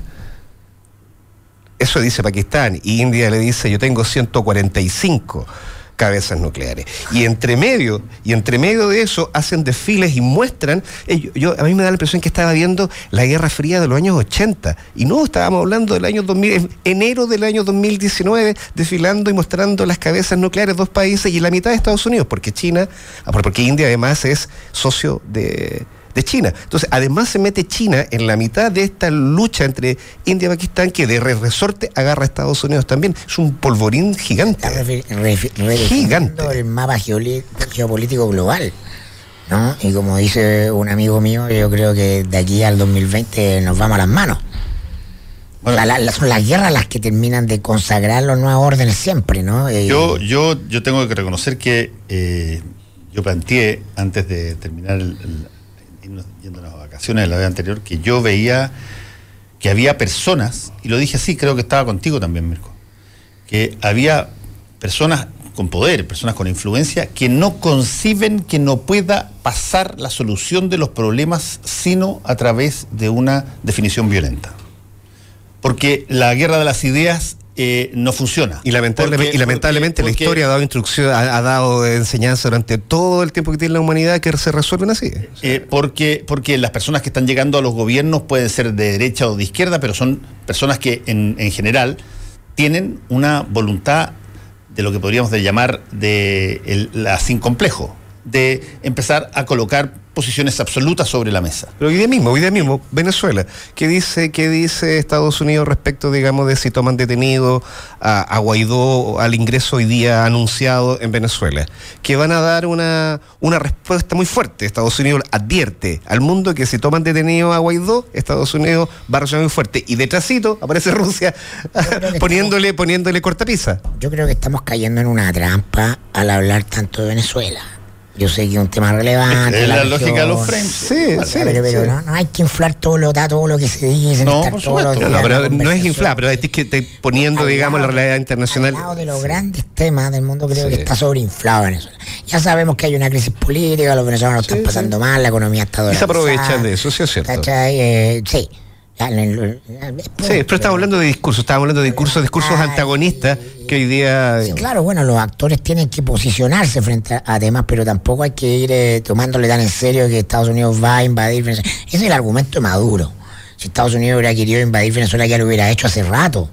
Ah, eh, no, no, no, nos esperan 20 años para sacar al... No, lo que estoy diciendo es que hoy día lo dijo, ¿quién lo dijo hoy día? El no sé si un secretario de Estado, ¿quién fue el que hoy día de Estados Unidos dijo eso? O sea, fue, no fue Maduro. O sea, Estados Unidos lo dijo. En relación a lo anterior, justamente creo que una de las la noticia para mí más importante de febrero, en el plano externo, así como en el interno, fue lo que mencioné respecto de la decadencia final de las tecnocracias o su pérdida de influencia. A mí me parece que la noticia internacional lejos es eh, esta chica sueca Greta Thunberg. Totalmente. Thunberg, 17 años, que está eh, logrando movilizar a los escolares de toda Europa, logró que los escolares belgas paralicen un día a la semana, los de su país, los suecos también. Esto se extendió a Francia, a, Inglaterra, a Alemania, y el discurso es notable. Dice, vamos a dejar de ir a la escuela porque vamos a cumplir con nuestro deber, que es detener el cambio climático. Y tiene un discurso eh, donde enrostra a todos los dirigentes políticos el, en, en, en diciembre pasado en la, la, cumbre del cambio climático de las Naciones Unidas, porque eh, hace lo que es evidente, ¿no? Se llenan la boca eh, de promesas y discursos que no tienen ninguna voluntad real de cambiar nada y eso implica el descompromiso profundo con las generaciones futuras. ¿no? Entonces eh, hay una generación, que es la generación Thunberg, que es una generación que nos llena de esperanza porque es una generación con una conciencia muy prístina respecto a ser coherente entre lo que se dice y lo que se hace. Que es eh, justamente lo contrario a como hemos entendido la política, a eh, la política de élite en, la, en los últimos, no sé, siglos en Occidente. Eh, y, en ese sentido a mí me parece que este tema del calentamiento global solo se va a expandir, solo se va a aumentar. O sea, es notable como en Chile tenemos eh, el, desastre por el invierno boliviano también en, febrero en el norte, ¿no? Eh, las dos primeras semanas de febrero desastroso, cortes de agua, anegamiento, de, y en el sur los incendios. Y sin embargo, nos vamos más, allá del hecho del helicóptero, la declaración, el precio del agua en el mercado negro, el habla el intendente y todo. Somos incapaces de ponernos en el contexto del cambio climático global, lo que habla de nuestro profundo subdesarrollo exitoso y de eh, la irresponsabilidad de nuestra élite y de todas nuestras autoridades, porque aquí son responsables todos, no solo este gobierno, no la derecha, todos. Nadie se lo toma en serio, ni en Chile se lo va a tomar. Entonces nuestra esperanza está ¿ah? en los adolescentes de 17 años, ¿no? que sean capaces de movilizarse. yo creo que en los adolescentes, pero también en el, en, el, en el propósito. O sea, yo creo que efectivamente la gran lucha que digamos, admirable que, que, se debería dar, que podría sumar a distintos actores políticos y, también a distintas generaciones, es precisamente la, la defensa del, del, planeta y eso, el, cambio climático en definitiva pone en tela de juicio o arrincona al modelo económico, porque el cambio climático precisamente es eso, o sea, no es simplemente, digamos, cambiar nuestras conductas, nuestras conductas culturales para que, para no contaminar menos, o sea, la defensa del planeta y el, y el tratar de mantener el cambio climático a, digamos, a, distancia es en definitiva una lucha contra el sistema económico. Es eso el motor de lo que está, y ahí es donde hay una pelea que yo creo que mundial. por eso mismo tú ves tan pocas expresiones de. Desde luego, por eso es que es un choque muy importante. Mm. Desde luego. Por, ahí está, ahí está la confrontación. La confrontación está en el modelo. Sí, claro, yo estuve, como te conté, 10 eh, días haciendo un, eh, un taller de ecología profunda y fue muy notable porque uno entra a indagar quizás las causas inconscientes de este, de este desastre, porque la evidente es eh, la sociedad de crecimiento industrial, los últimos 300 años de desarrollo de, de los mecanismos tecnológicos y del sistema económico que permite eh, calentar el planeta más allá de sus posibilidades de equilibrio, pero particularmente en los últimos 50 años. Eh, y, entonces el taller era muy bueno, yo, me, me hizo muy bien porque partimos diciendo, no sé, a ver, el universo tiene, según los científicos, alrededor de 3.800 millones de años de existencia desde el Big Bang. Eso es lo que calculan. La Tierra tiene 4.200 millones de años. Y el hombre tiene 200.000 años en recién. Entonces, es la inconsciencia respecto del hombre occidental, porque todas las culturas ancestrales eh, en este continente y en otros tienen plena conciencia de eso, eh, es el que no ve más allá de sí mismo. La causa de la crisis ambiental es la incapacidad de ver más allá del yo del individuo, que implica conectar con lo que tú eres, ¿ah? con lo que tú eres en términos evolutivos. ¿Ah? Es decir, ya hacíamos un ejercicio, por ejemplo, tóquense con la mano. ¿ah? Eh, eh, acaricen con el dedo pulgar la mano del otro, aprietenle todo. Bueno, ese dedo, esa función de la mano, ¿no? le desarrolló millones de años eh, desarrollarla al mono, que a su vez la había aprendido de las ramas de los árboles, por el proceso lentísimo de evolución ¿no? de la vida. ¿no? Y y la incapacidad entonces de reconocernos en un pasado, con un tiempo que no tiene nada que ver con el tiempo presuroso, el, llamado tiempo presente en el que vivimos los, occidentales, sino que el tiempo profundo, y con la, capacidad de entender que la vida pasa por ti y sigue hacia adelante. Entonces tú tienes que cuidar equilibrios frágiles que eh, son de los mismos que van a vivir futuras generaciones es la inconsciencia respecto de que hay un mundo antes de ti y después de ti, como hombre occidental, y que todo se reduce a eh, sacarle el máximo provecho posible ahora ya a todo, ¿no? el rendimiento de las cosas. ¿No? porque eh, evidentemente que el capitalismo posibilita el desarrollo tecnológico y muchas cosas positivas, por cierto, que tienen que ver con que hoy día estamos conectados, ¿no? Y tenemos desarrollo de medios de comunicación, pero tiene esta otra cara, ¿no? Está adentro de los seres humanos. En el fondo, el taller se trata de eso, descubramos que esto no se trata de unos malos que calientan el planeta contra todos, bueno, se trata de cómo se proyecta nuestra manera de ser cotidiana ¿ah? en el mundo. Sí, ahora yo creo que en el, en el mapa, o si trazáramos efectivamente una especie, digamos, de calendario cósmico, claro, la existencia de la vida en el, planeta Tierra es, digamos, menos de un segundo en, en, escala, en escala cósmica y también el planeta se ha calentado muchas veces. Yo creo que la gran discusión o la gran fuerza o el gran atractivo de la lucha hoy día que se tiene por la defensa del planeta y tratar de detener el cambio climático es que hoy día es la aceleración del cambio climático. Entonces, cuando uno piensa la aceleración del cambio climático, lo que uno inmediatamente debe pensar es que ya no queda tiempo para, para seguir dudando. Es decir, la acción, el llamado a la acción es, es, inmediata. Y eso es lo que lo hace, yo creo que tiene una fuerza muy potente en el caso, por ejemplo, de esta, de esta, de esta joven, de esta adolescente sueca, que es ya no tenemos tiempo que perder. Hemos perdido demasiado tiempo, la aceleración del cambio climático es tremendamente rápida por lo tanto, los tiempos para poder tomar decisiones y pelear son ahora, no son una discusión política del próximo año, son ahora. Los políticos son... La temporalidad es muy interesante. Los políticos que toman las decisiones son la pequeña elite, ese 1% responsable de además. Totalmente. Entonces, ella dice, eh, esto no podemos dejar en manos de irresponsables. Tenemos que crear las condiciones de presión donde no tengan otra alternativa que...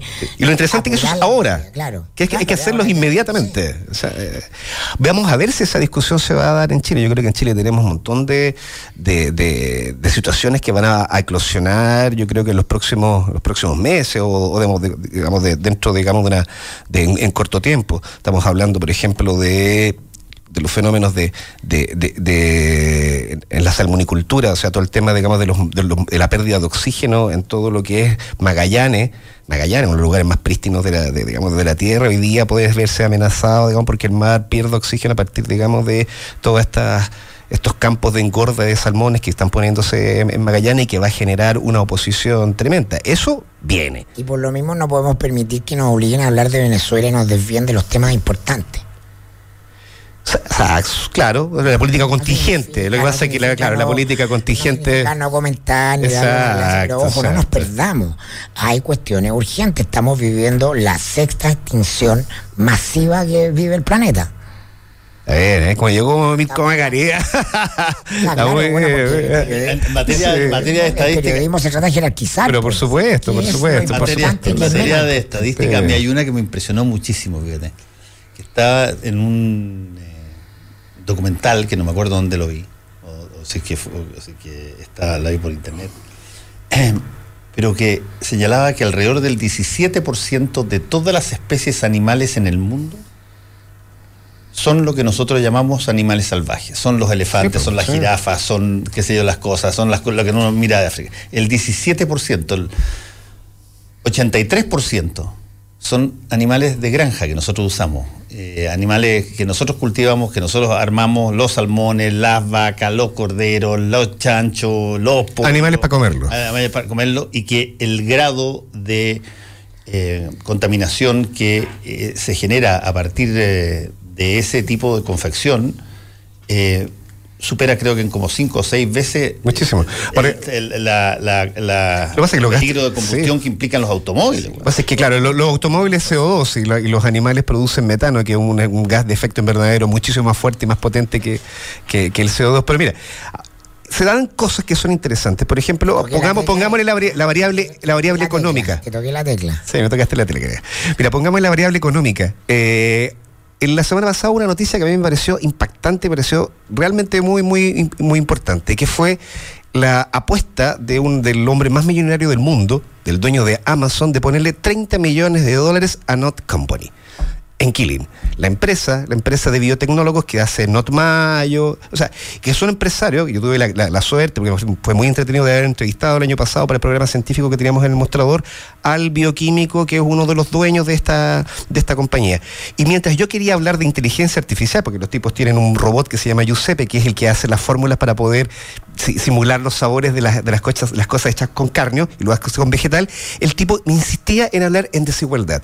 Un tema muy apasionante, pero yo quería hablar de inteligencia artificial, que me contara de Giuseppe. científica. o sea, yo quería un poquito todo, pero el tipo era, no, insistía con la desigualdad. Y por eso es muy interesante, porque finalmente esa era la gran discusión de fondo. O sea, toda la desigualdad en términos de, alimentación en el mundo. Pero el gallo tenía una, una, una visión, una, una, se sentía con un nivel de, de responsabilidad, tenía un espacio en televisión, en un medio de comunicación masivo para decir lo importante.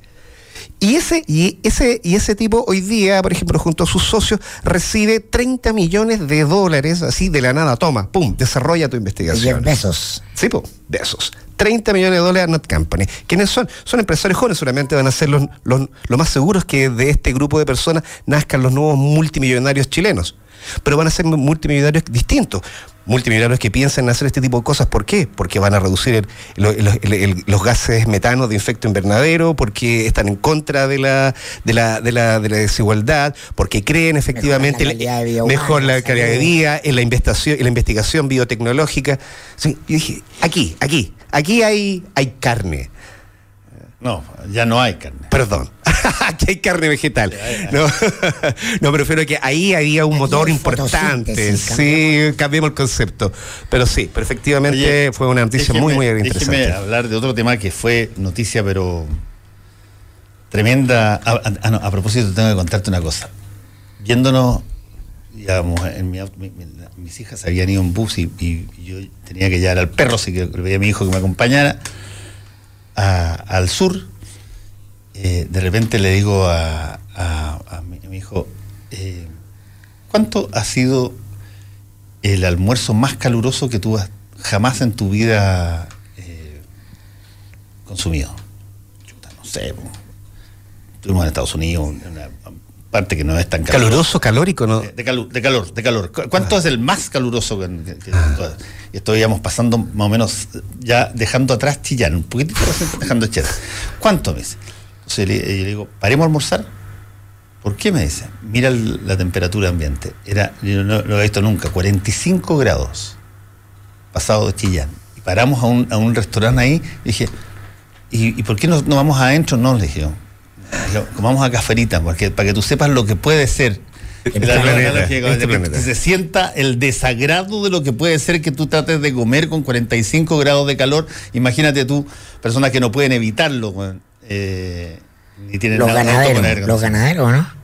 No, no, no. no ¿Restaurante? No, no, pues si yo, si yo, yo no. Como carne, pues, acuérdate que ya, ya viré. Bueno, pero en todas partes hay un platito vegetariano. No, no, es que la tentación todavía acecha, así que yo la evito. la. Pero 45 grados.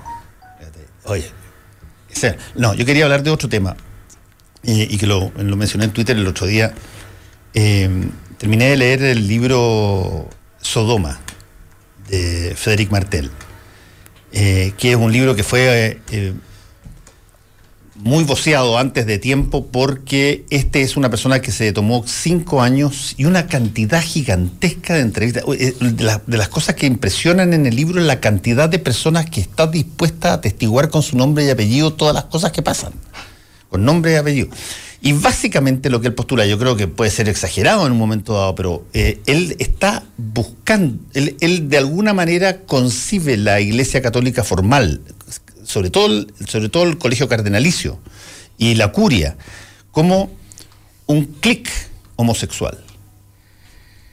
Eh, y que eso viene pasando, pero por decenas, decenas, decenas de así, desde los orígenes, de, los comienzos, de años y que se ha empezado a y, eso no significa, ojo, que ha sido bastante criticado en algunos casos el libro porque dicen que por, por tratar de, demostrar la cantidad de gente homosexual que está en la, en la Iglesia Católica, se trata de encubrir un poco los casos de abusos y todo lo demás que no necesariamente sean, son cometidos por homosexuales. Pero el, el grado de información respecto de, la, cada una de las personas, cada uno de los casos, es impresionante. Impresionante. Yo no lo había visto en nuestro libro. Eh, ¿De, qué origen es el autor? Francés. Francés. francés. Eh, y él es gay. También. Eh, y lleva investigando esta cosa porque le impresionó, según lo que él señala en un momento dado, que de pronto en un momento dado él se da cuenta que las últimas, de las últimas 25 personas que le ha tocado eh, conversar en un momento dado, 23 eran, eran gays. ¿Por qué tanto alto? Estoy hablando de alto pregrado, no solamente del sacerdocio, más bien esto tiene que ver con con el mando. Ah, está, el libro de Fernando Vallejo, La puta de Babilonia. Así define a la iglesia, ¿no? Para ponerlo en términos incluso del propio evangelio. Pero eso no, eso no, te, habla de, este particular problema. Pero el, hecho es que es Pero es un todo de generación. Es un, es un, la iglesia, la de la iglesia. Es una, situación donde hablan abiertamente el, eh, cardenales, arzobispos, eh, este gallo lo hacen pasar y entra a reuniones que, que, tiene, y bueno, había sido muy anunciado con anticipación el libro. Como una cofradía gay. Eh, exacto, casi yo, un clic. Yo, lo veo más como, como, el gay encubierto, el club de la comedia. y que, yo, lo veo más como guetos. como guetos en donde se, Un gueto, y que esto afecta directamente y, es, y está en un, en un trance de continua eh, tensión con el Papa Francisco, que ha tratado de, parar muchas de estas cosas, incluso eh, le empieza a dar sentido a algunos de los de las comunicaciones o declaraciones de Francisco en este, en este sentido, y cuando ha tenido que retroceder, cuando ha tenido que, que este soy yo parece. Eres tú. soy yo. No sé por qué soy yo. Pero en todo caso, eh, ha tenido que retroceder en esta cosa, pero es impresionante la cantidad de información. Y hasta ahora, eh, ya, ya, sí, ya, desperté, ya desperté. Esa es, la, mi, alarma de la mañana. ¿Tu alarma de vacaciones? Sí. Eh, es impresionante, repito, es, impresionante la, cantidad de información que hay. A diferencia de muchos de los otros libros sobre el Vaticano, donde tú tienes eh, un patrón de redacción que es esto pasó y sobre esto hay varias interpretaciones, aquí tú tienes esto pasó y sobre esto hay entrevistas y opiniones de personas que se colocan como ejemplo de lo que van a decir. Yo creo que la cultura del, la cultura del encubrimiento, que, fue como lo llamó el, Papa a, lo que, a los abusos que pasaban en Chile, tiene que ver con eso. O sea, no, no hay una relación directa entre la homosexualidad y, los delitos de carácter sexual, pero lo que sí hay es que en el fondo eh, siempre existió este, este gueto homosexual. Si desde comienzo sabía, por ejemplo, que en Chile y en otras partes las familias, las familias aristocráticas, los hijos homosexuales se convertían en, cura. Entonces, este, esta doble moralidad, este, esta doble. Reprimida. Exacto. Ah, pero, pero, pero, pero, reprimida para afuera, porque para adentro podían formar verdaderas orgías. O sea, en el fondo.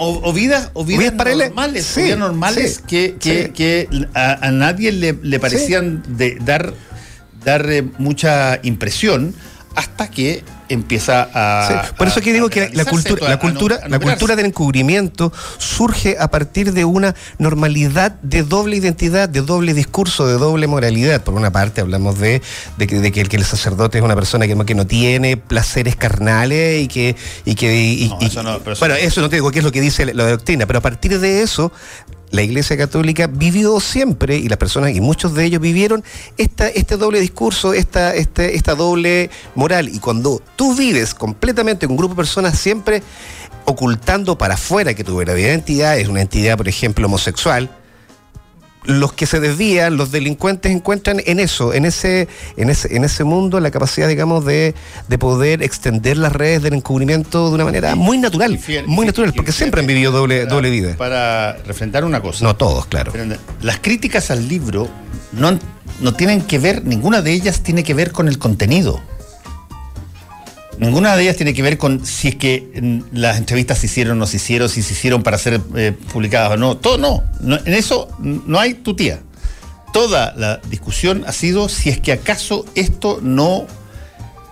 Lo que el, eh, el factor práctico que logra es ocultar un fenómeno como el abuso sexual en función de relevar el carácter homosexual de la gran mayoría de la curia o de, o de, la, de la jerarquía eclesiástica en todo el mundo. Eh, pero, pero no es el tema, no, no está contradicha nada de la evidencia que se genera ahí. Y eso es una cosa bien eh, impresionante porque eh, hay pocas veces he visto un libro más bien reporteado que este en términos de investigación. Vamos a agendarlo. Así que vamos a agendarlo. Se lo recomiendo, amigo. Muchas gracias. Nos vamos. Eh, gracias, Héctor. Gracias, eh, Mirko. Nos encontramos mañana. Chao, chao. Actualidad con ojo crítico. Información desde distintos puntos de vista y discusión bien informada. Fue El Mostrador en la clave. Con el equipo del Mostrador y Combinación Clave. Eres parte del panel. Eres Combinación Clave. Bueno, eh, estamos en el primer panel del año 2019. No, en realidad. No, pues. Yo, tuve en enero, tuve en enero, tuve en enero, tuve en enero. No, pero ya, pongámoslo, pongámoslo como si fuera, como si fuera el primero, para que está con nosotros eh, Araceli Leuquén, ¿cómo estás? Muy buenos días, bien. Jorge Lesandri, diputado también de la UDI, y Tomás eh, Hirsch, diputado del Partido Humanista. estamos? Bien, pues, ¿cómo están ustedes? ¿Qué están las vacaciones? ¿Hicieron algo, no? Cortitas las vacaciones, pero sí, yo me fui dos semanas a ver a mi hija y a mi nieta a Lisboa, a Portugal. Así viene en Lisboa. Así que hace cuatro meses, más o menos seis meses, se fueron a hacer ahí a terminar un doctorado. Así que cuatro meses no viendo a, la, a una nueva nieta es mucho tiempo. Así, ¿eh?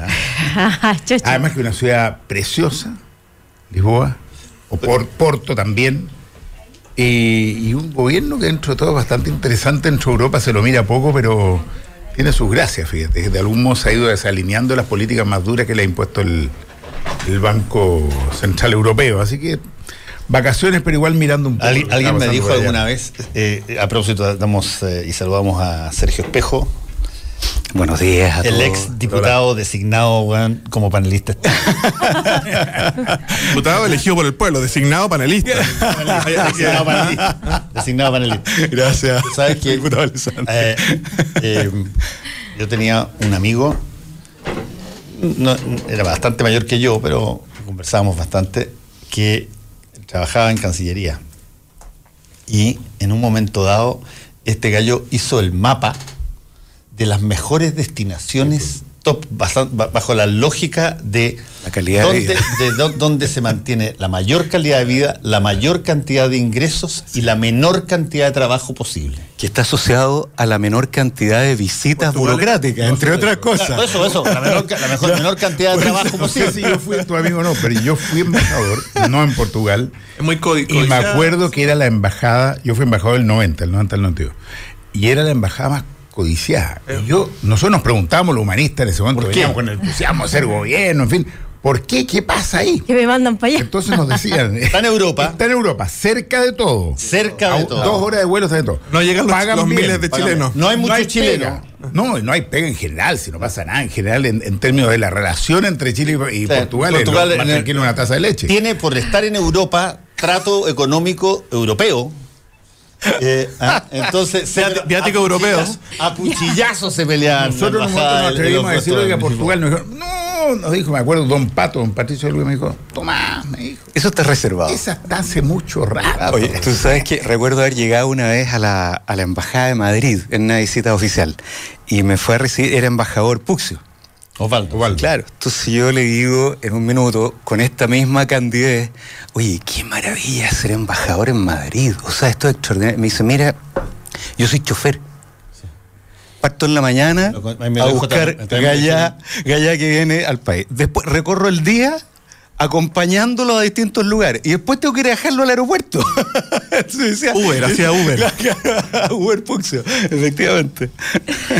Las embajadas, las embajadas donde hay muchos chilenos o hay mucho intercambio comercial, eh, claro, tienen un, tráfico. Y hay alguna. Y, la, otra, la otra que me dijeron que, que era fantástica era eh, una que estaba en el Centroamérica, que yo no me acuerdo cuál era, no sé, me acuerdo. Costa Rica. Creo que era Costa Rica. Costa Rica. hasta que, hasta que, ¿te acuerdas que en, ahí en esa embajada fue. Sí, pues murió gente, hubo una toma. Uno se pregunta, Fernando, en este mundo de la tecnología, de la información, en que estamos súper hiperconectados todos todavía se justifican estas grandes embajadas con harto personal. Si uno, si uno es un pequeño viñatero de la sexta región, por ejemplo, y quiere entrar a China, ¿va a llamar al embajador para que le abra puertas? No, le va a mandar un mail directo al supermercado, al importador, al exportador, quizás pro Chile hace una pega súper importante, que es una oficina comercial de Chile que funciona a veces adentro de las embajadas, pero yo siento que muchas veces hay ciertas embajadas que podrían fusionarse con otras, hay ciertas embajadas que podrían mutar a ser solo pro Chile en este mundo de la... lo que pasa, Jorge, es que uno mira este tipo de cosas solamente desde el punto de vista estacionario o estático de la relación comercial, pero tú tienes montones de cosas que pasan, problemas de aquí a allá, eh, cosas que se tratan a nivel, eh, que tú necesitas tratar a nivel político. Yo te un ejemplo. Serio. Yo te un ejemplo concreto. Los, acuerdos internacionales, toda una cantidad de cosas que se. En Nueva Zelanda, desde el punto de vista comunidad chilena, habían más o menos 3.000, pero eso lo veía el consulado. Del punto de vista comercial, mínimo.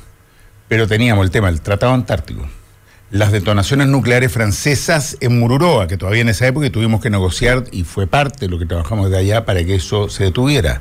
La incorporación de Chile a la PEC.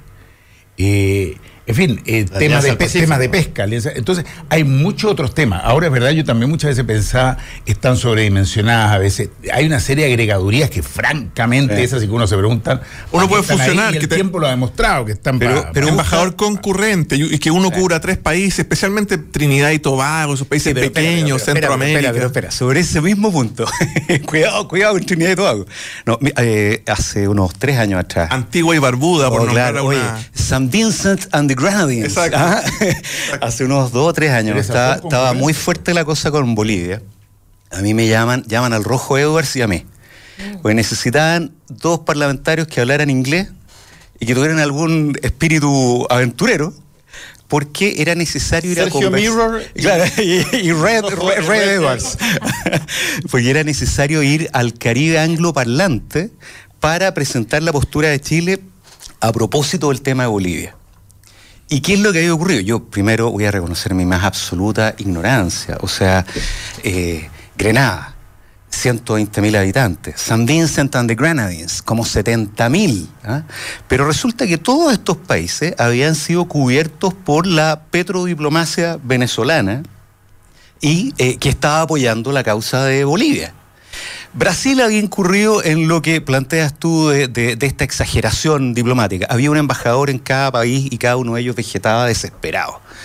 Pero el abandono, digamos, lo que nosotros nos permitía conversar yo no tenía idea. Es que en cada uno de esos países había una pequeña forma de colaboración chilena.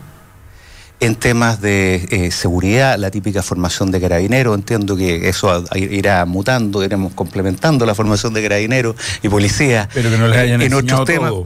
Eso esperamos, eso esperamos. Pero, pero hay un equilibrio donde el bottom line, creo yo, al final del día, es que yo creo que nosotros tenemos una política exterior penca pido perdón por la expresión de inicio de temporada.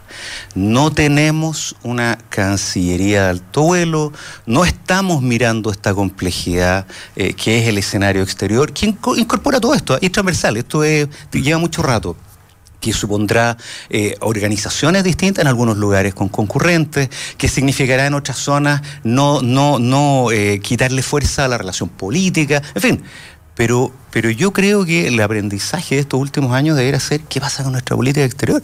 Si a cada rato vamos dando botes, sin perjuicio de lo bien que nos fue con Bolivia. Yo también creo que ahí hay un, tema de, contextos distintos en lo político, en lo social, en lo cultural, con todo el fenómeno de la inmigración hoy día. Claramente que Chile hoy día está enfrentando el escenario regional de, una, desde una mirada política también distinta. El actualizar lo que plantea Jorge, cómo tecnologizamos también la política, además de profesionalizarla mucho más.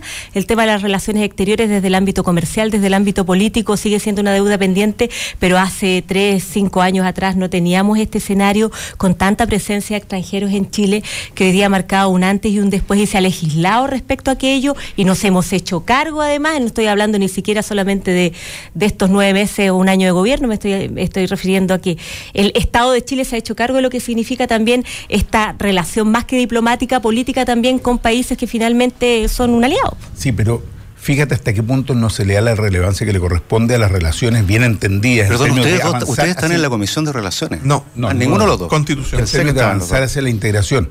¿Cuántos meses pasaron sin que Chile tuviera embajador nombrado en este gobierno en Francia? Bueno, eso lo Pero Francia mostró, cuando detonó el tema de Francia, mostró que esa situación se repetía en más de 15 países, algunos de los cuales fundamentales y centrales en las relaciones internacionales de Chile. Entonces, eso es porque no se, no se entiende la relevancia que sí tiene tener una relación que no es solo la diplomacia de, pasillo, no es solo la diplomacia de alfombra, que tiene que ver con la construcción de acuerdo, el fortalecimiento de acuerdos. A mí, lamentablemente, me recuerdo, a mí me tocaban países concurrentes, algunos muy pequeñitos de la Polinesia, algunos insólitos. Tuvalu, país más chico del mundo, ¿Cuál, cuál, cuál, mil habitantes. Tuvalu, Tuvalu. Que vende, el que vende el punto TV, eh, creo que, es el que tiene, tiene, tiene patentado el punto TV. Ah, no te puedo mira, creer. Claro, mira, la verdad, la verdad, porque yo tengo escrito un libro, podríamos hacer un programa de dos horas sobre todo el punto más alto del país, tres metros, punto más ancho del país, 300 metros, siete autos, cuatro mil kilómetros de extensión por otra parte, entonces vendía derechos de pesca a los otros países, en fin, una serie de situaciones muy particulares. Eh, tienen reina, se llama Queen Elizabeth, reina de Tuvalu, y otros territorios. La reina Isabel. Es fantástico como lo plantean ellos. Bueno, pero entonces me mandan a Tuvalu. ¿Por qué me mandan a Tuvalu? Para conseguir el voto para Juan Somavía, ¿no es cierto?, para postularse a la organización, a la organización internacional. Entonces, ese, era el tema. Entonces, y él es un regalo, porque no sé. Entonces, tú dices, ah, bueno, tenía que, que, que ir con Coima. Eh, no, ahí se acostumbra en la Polinesia. Es, digamos, es un, es un, puerta a puerta. Polinesia, llegas con algo como país. Ah, sí, era más, un Donde fueres, haz lo que vienes. En otro programa te voy a contar cuál fue el regalo, porque es insólito. O lo adelantamos. Tuvo que hacer un, ah, tira, tira, una, tuvo que hacer un baile. Una sirena para espantar los eh, chanchos que estaban en la cancha, en la pista de aterrizaje. Entonces había un lío porque llegaba el avión, un avión a la semana, entonces llegaba un avión a hélice. Y bueno, ¿y qué pasaba? Porque estaban pastando ahí, ¿no? Comiendo los chanchos. Es muy peligroso chocar contra un chancho porque son, son muy duros. Bastante complicado. No habría estado el voto para su habría el voto para su Bueno, en fin. Vidas de un embajador. Una curiosa. Sirena. La sirena, una sirena, una sirena que compraba aquí. Sí, eh, ah, claro, una sirena china comprada aquí. Este en Amazon, de segunda mano. Ah, de los bomberos de. Pre-Amazon. no, pero, pero de verdad yo creo que una embajada puede cumplir una labor muy importante si se la mira justamente más allá de ayudar uno a los grandes empresarios. eso es verdad. hay, muchas tareas de integración. Hoy día vivimos un mundo que tiene que avanzar en la integración. Lo que pasa es que muchas veces está muy abandonada la política exterior, está muy sujeta a cuestiones de interés partidario local y entonces a quién se nombra embajador en qué lugar. Pero incluso, incluso fíjate, aquí podríamos discutir sobre el rol de Estados Unidos en, mucho, en muchas materias, pero a mí, por ejemplo, Estados Unidos, por, el sistema de nombramiento de embajadores, que entiendo pasa por el Senado, eh, ha ocurrido en más de una ocasión que eh, representaciones importantes queden vacantes. Porque el presidente quiere poner a alguien que es de su confianza y el Senado, de, de una posición política distinta, no le da el paso. La política exterior en ese lugar, la representación diplomática en ese lugar, no deja nunca de trabajar. O sea, el equipo. Hay un, hay un equipo diplomático, oye, y no perdonan ni una, a propósito de esto, de en qué materia te metí, están en todas. Están en todas. Entonces, yo siento que esa, esa reflexión, la verdad es que me cuesta entender por qué a nosotros nos cuesta tanto. Y quizá una explicación es que en nuestro provincianismo, nosotros reducimos todo a eh, la última línea. O sea, cuántos dólares o cuántos pesos me van a entrar en esta operación en el corto plazo. Y la política exterior es como una amistad. O si ustedes quieren, aprovechando que venimos saliendo el verano, es como un amor. Esperamos que no sea un amor de verano. Uno requiere que sea algo que se mantenga en el tiempo. Y, de verdad, yo creo que el Congreso hay que tener harto que hacer para apretar. Y, para meterle un poquito pelo a la sopa, para que esto, si vamos al tema de la política exterior, hasta aquí siempre ha sido una política de Estado. Y, aparentemente yo creo que nos hemos encontrado en febrero con un viaje de un presidente de la República que de política de Estado no tuvo nada, que tuvo que ver única y exclusivamente con un interés, un cálculo político, encuestas, cadena financiada por ellos mismos, por lo demás, eh, orientada a mejorar posición dentro del país. Yo lamento mucho la forma en que se gestó el viaje del presidente Piñera a Cúcuta. Creo que lo que se hizo durante el viaje fue un desastre. Creo que estar promoviendo situaciones de violencia es muy, muy eh, peligroso e irresponsable cuando uno ve las confrontaciones que había en la frontera, y ni siquiera voy a hablar de qué bando, ni siquiera voy a hablar de qué bando, todos los que estamos acá, sobre todo la, gente del mundo más de la derecha, pero todos eh, pedimos actuaciones de la policía para parar al lumpenaje, todo aquello, cuando pasa en Chile que andan tirando cosas. Cuando uno ve lo que sucedió allá, donde eran verdaderos lumpen, ¿no es cierto?, destruyéndolo todo, que no tenían ninguna posición política, porque ustedes y yo saben que eso no es gente que está ideológicamente actuando. Y un presidente se mete en esa situación con, un, eh, con una persona que se autoproclama que no es ninguna figura existente en ninguna parte del mundo, que no es reconocida por Naciones Unidas. Yo creo, y lo estoy tomando desde este punto de vista, que es un error llevar las relaciones exteriores por esa vía que deja de ser una vía de Estado. Y por lo mismo creo que ha sido muy criticado desde amplios sectores en esta ocasión de la sociedad chilena. Yo creo que finalmente, Tomás, respetando y no compartiendo en absoluto lo que planteas, vivimos en democracia, eh, era una visita absolutamente necesaria. Eh, aquí hay un mandatario con visión de Estado como el presidente de la República, Sebastián Piñera, que entiende más allá de lo político e ideológico desde lo humano la relevancia de la presencia en Venezuela de un país como Chile con un mandatario que cree firmemente y les guste o no les guste, se ha marcado una diferencia. Un presidente de la República, un mandatario creyendo fervientemente en el respeto transversal a los derechos humanos en hacerlo no solamente desde el mensaje y desde, desde, el discurso, sino que también desde la acción. Y la acción parte justamente con estas señales diplomáticas, eh, políticas, que son tremendamente relevantes, como lo es el, el, haber estado presente justamente en una instancia como lo fue esta entrega de ayuda humanitaria, que lamentablemente se genera ahí un contexto de violencia máxima y digámoslo, acá eh, tenemos que ser responsables también desde lo político y hoy día determinar las responsabilidades que correspondan. Ahora, ahora yo creo que es de ahora yo creo que es delicado lo que tú planteas respecto a que el presidente Piñera va a generar un escenario de violencia cuando hemos visto, hemos sido testigos de cómo la violencia se ha instalado, cómo la falta de democracia, el abuso de poder se ha instalado en Venezuela hace tantos años y por eso el presidente de la República, junto a otros mandatarios que se han manifestado eh, eh, en apoyo a, nuestros compatriotas, han marcado una diferencia respecto a que el respeto a los derechos humanos tiene que ser absolutamente transversal. Yo no sé qué sectores eh, ciudadanos escuchas tú, Tomás, diputado, respecto a que se encuentran en contra de esta visita humanitaria. Lo que uno escucha, a lo mejor no muy objetivamente, pero la verdad es que mayoritariamente es que hay un respaldo absoluto a que para el presidente de la República no había opción. Él tenía que estar en Venezuela apoyando una, una causa que más que política, para muchos es una causa absolutamente humana. Eh, estábamos en el contexto de los incendios forestales. Yo viví uno de los incendios grandes en Aysén con casi 16.000 hectáreas de bosque nativo quemado, pero la gente en Aysén, y te estoy hablando del ciudadano común y corriente, entendía la presencia que debía tener el presidente de la República en Venezuela, eh, por lo menos en la Fernando, yo creo que cuando uno ostenta un cargo o una posición, ser periodista connotado, ser diputado, ser presidente de la República, tienes la obligación de usar ese cargo también para visibilizar problemas cuando hay problemas de corrupción, cuando hay problemas en que se afecta la democracia. Tú no puedes estar en un cargo como secretario general de la OEA en el caso de Insulsa y quedarte en silencio respecto a Venezuela. El presidente Piñera, mucho más allá de ir a pasar un saco de ayuda humanitaria o un remedio para alguien que estaba con un dolor y, no había medicamentos en Venezuela, ¿Para qué va un presidente a estas cosas? Va a visibilizar el problema para que todo el planeta se entere de que hay gente en Venezuela y extrañamente también afuera de Venezuela que está contenta porque se quemaron los camiones de ayuda humanitaria, que el remedio que tenía que entrar a esa persona para paliarle el dolor que le produce su cáncer no pudiera entrar. Entonces al final...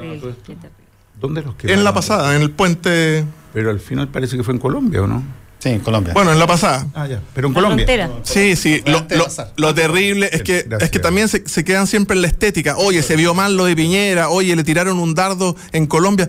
Al final, la estética no es tan importante en este caso. Si un remedio pasó y ayudó a una persona a paliar su dolor, yo estoy dispuesto a que sufra un poco la política exterior de Chile y si hay que hacer un gesto especial para salvar a alguien del hambre, acuérdense que la, el promedio de la comunidad venezolana ha bajado 8 kilos varios en esta mesa desaparecerían con 8 kilos menos, incluyendo la, la diputada. Entonces es una cuestión humanitaria. ¿Y para qué va Piñera para allá? A visibilizar el problema. Obviamente nos habría gustado que pasara la ayuda humanitaria, porque ese era el objetivo final, pero igual se logró visibilizar y estoy seguro que le queda poco tiempo a la dictadura de Maduro. Oye, Jorge, mira, yo, a ver, Sergio Espejo. Sí, yo creo que en me da la impresión que en esta mesa todos estamos de acuerdo en la urgencia de que eh, Venezuela transite a una democracia efectiva, plena, a, que haya paz social en Venezuela, eh, a que termine esta, esta crisis. Yo por lo menos además eh, creo haber respaldado todas, si es que no casi todas, digamos, las iniciativas en mi etapa como diputado pidiendo una solución a los problemas en Venezuela. Dicho eso, yo creo que el presidente Piñera se equivocó. Eh, y yo no creo que se haya equivocado eh, por esta cuestión, eh, Jorge, que planteas tú, estética, digamos, de cómo se vio. No creo que se haya visto bien, pero ese no es mi punto. Yo creo que él se equivocó porque si lo que tú quieres es realmente transformar el estado de las cosas en Venezuela, tienes que construir influencia, poder, capacidad de acción. Hoy día todo indica que la solución en Venezuela pasa única y exclusivamente por, el ejército, por las Fuerzas Armadas, por los militares. El llamado que ha hecho Estados Unidos es brutal. El llamado que ha hecho Guaidó en eso yo también creo que es brutal. A las Fuerzas Armadas para que se cambien de bando, para que abandonen a Maduro. Si tú quieres influir allá, creo yo, lo que correspondía es que Chile, con mucha más fuerza que en ocasiones anteriores, recuerdo haber ido a reclamarle al entonces canciller Heraldo Muñoz poner una, postura más firme en esta materia, con muchos más, con otros países en una coalición eh, potente, hubiera optado por el camino de la presión, la fuerza en los órganos internacionales que precisamente pueden cambiar esta cuestión. Eh, yo reconozco a Guaidó, no tengo dificultad en esa materia. Pero lo que hizo, creo yo, lamentablemente, el presidente Peñera fue un error en dos direcciones. La primera, renunciar a la influencia, y esto lo decía alguien en el verano, no recuerdo quién, transformándose simplemente en un bando, parte de un bando. La imagen en Cúcuta en eso, a mi gusto, no es bueno. Él no está ahí asociado, no están... El bando de la democracia, ah, en buena hora, como dicen en Centroamérica. Sí, pero es que no es un problema del bando de la democracia. Si tú quieres influir, tú con todos aquellos que quieren democracia, buscas la manera más potente de lograr un objetivo. No vas simplemente a esta cuestión que a mí me pareció fue una montonera. Y ah, termino, termino inmediatamente, Tomás. Y creo que hay un atisbo de, este, de esta cosa más cortoplacista, ir a buscar lo que se ve bien y que entiendo yo en las encuestas no lo beneficiaban, pero puedo estar perdido. Eh, es a propósito de lo que está haciendo ahora con esta eh, propuesta de Asociación Regional del Sur, para sustituir a UNASUR. ¿Prosur se llama? ¿Una cosa así? Prosur. Que directamente, no, lo considero un, un error. Nosotros, mira, Pato Navia, que es un eh, entusiasta eh, apoyador del presidente Piñera desde la campaña. Un, un votante tuyo. Acuérdate de ese famoso, ese famoso mail. Efectivamente, un votante tuyo, le decía. ¿Ah? No, no, no, no, pero, pero, el pato, el pato fue, fue un, un, eh, converso de primera hora, hay que reconocérselo. ¿ah? Señora, no. hay que reconocérselo. El pato tenía una columna espectacular la semana pasada, insistiendo en este punto de por qué te vas a sustituir una sur por otra cosa que es lo mismo, con otro color habiendo espacios tan evidentes donde nosotros podemos nuevamente ejercer influencia, mejorar nuestras relaciones, influir en nuestro, en fin. En estas cosas hay que comparar con, algo. ¿Ustedes compararían la acción de Piñera en Venezuela? ¿Quién creen ustedes que lo hizo mejor? Porque no se puede comparar con Júpiter. ¿Lo hizo mejor Bachelet, quedándose en silencio? ¿Lo hizo mejor Insulsa? Díganme alguien de carne y hueso en Chile que lo haya hecho mejor y más de frente contra Venezuela que Piñera. Yo te voy a decir que el tema no es ese. Hoy día estamos frente a una situación que es muy compleja en Venezuela, que duda cabe. Frente a eso, pretender armarlo desde el punto de vista de una imagen pública, hablando de una ayuda humanitaria, que si tú la cuantificas y la mides, en primer lugar, es para cinco días para un pequeño barrio de una ciudad de Venezuela, así que no tiene ninguna incidencia. Y no me diga, y yo estoy de acuerdo, no terminemos como la película Schindler, un remedio más, una, una pastillita más. No, no es así como se hace la política de los estados. Y una, una pastillita más o una aspirina más no significa tener que montar una operación mediática a nivel mundial, eso por último se envía. Pero al mismo tiempo, y esto muestra la incoherencia, tú tienes una situación en Haití que es dramática, que es terrible, donde sí se veían los muertos tirados a granel en las calles. A mí me llama la atención que nadie hable y que ahora que yo lo estoy diciendo me van a dar alguna explicación al respecto y vamos a seguir hablando lo otro. Es como si eso no existiera, no, es que no es lo mismo Haití porque los pobres han estado cagados toda la vida.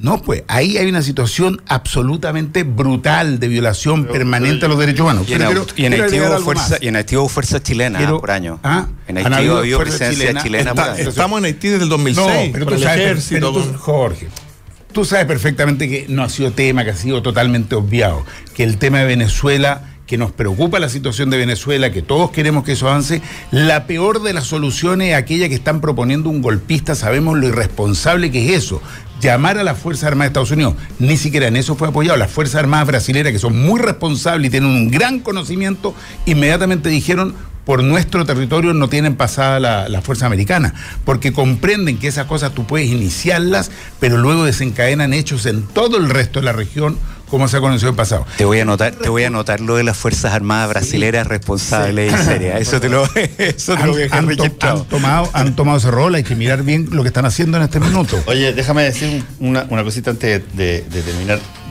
no va a ser este el foro donde todos lleguemos a un acuerdo sobre si que Piñera fue o no fuera, para nada.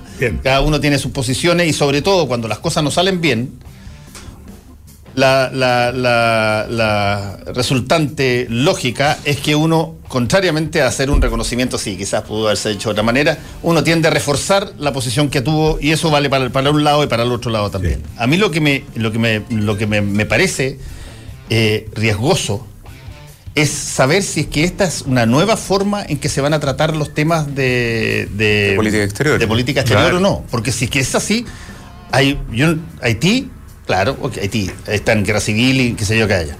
Pero oye, mucho antes que Haití, venimos dando una información por cuentagotas desde hace casi nueve meses de una marcha desde Centroamérica a ah, Estados Unidos, que provienen fundamentalmente de dos países, Honduras y El Salvador, dos gobiernos de derecha, con una crisis humanitaria que los tipos, al punto de que se tienen que preferir en una de esas, morir en una utopía eh, De en, miles de en Estados. Unidos o ser eh, enfrentados a, a la, a la Guardia Nacional como ha prometido Trump antes de quedarse en una cosa y no se dice nada.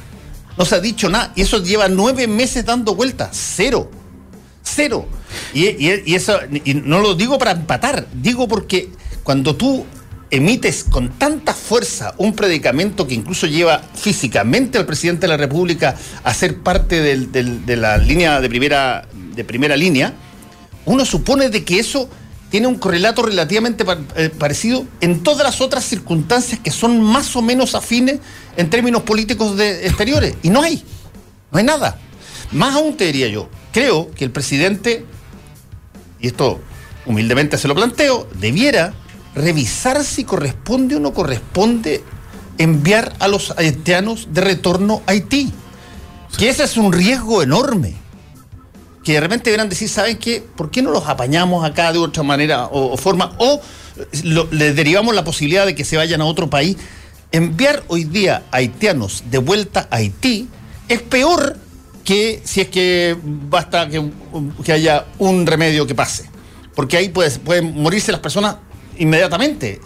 Son personas que han sido escapadas, que tienen ticket de personas que se han fugado de Haití. Por lo tanto, me parece súper riesgoso. Si es que va a ser esa la política, si es que va a ser una política de, oye, el presidente como ejemplo de colocarse ahí donde está la democracia, escojamos países. Pero si la teoría fuera siempre no hagamos esto porque hay otro problema similar, no construyamos el puente Chacao porque hay- que hacer uno en Iquique, no apaguemos el incendio del sur porque hay otro en el norte, al final uno no haría nada. Y los presidentes tienen que ir poniendo presión y obviamente el presidente también tiene una ideología y cree que el marxismo le hizo pésimo a Venezuela y que Venezuela está pasando hambre. No hace los años de Maduro, hace 20 años, cuando entró Chávez. Entonces, él tiene todo el derecho de enarbolar sus banderas. Por algo ganó la elección presidencial. Y por supuesto que, como jefe de Estado, tiene que preocuparse también de Haití. Estamos desde el 2006. Cuando la presidenta Bachelet en su primer mandato fue a, a llevar ayuda humanitaria a Haití, revisé la prensa ayer histórica, la aplaudimos. Nadie la boicoteó, nadie dijo que estaba mal, nadie dijo que estaba haciendo el ridículo. Y ahora Piñera. Quizás algunos aquí creerían que no hay que llevarle ayuda humanitaria a Venezuela porque hay, porque hay un problema en Haití, porque hay un, un problema quizás en el país pequeño que mencionaba Tomás Hirsch recién. Obviamente que hay otros problemas, pero hay que partir por los vecinos y hay que ir ayudando y enarbolando. Y como dije Jorge, antes, los presidentes. creo- Muy bien. los presidentes yo creo, Jorge, yo creo. Jorge, que un gobierno, incluso el de Piñera, tiene la capacidad de hacer más de una cosa a la vez. Estoy seguro que sí. Por supuesto. Y puede, mientras está haciendo su show en Cúcuta, tener otro avión que esté ayudando a los haitianos o bien simplemente pegarse una llamadita y decirle no siga enviando haitianos a una posibilidad de muerte o riesgo muy grande para sus vidas. No le implica distraer tanta energía. Hacemos una de pausa y volvemos. Vamos a la pausa.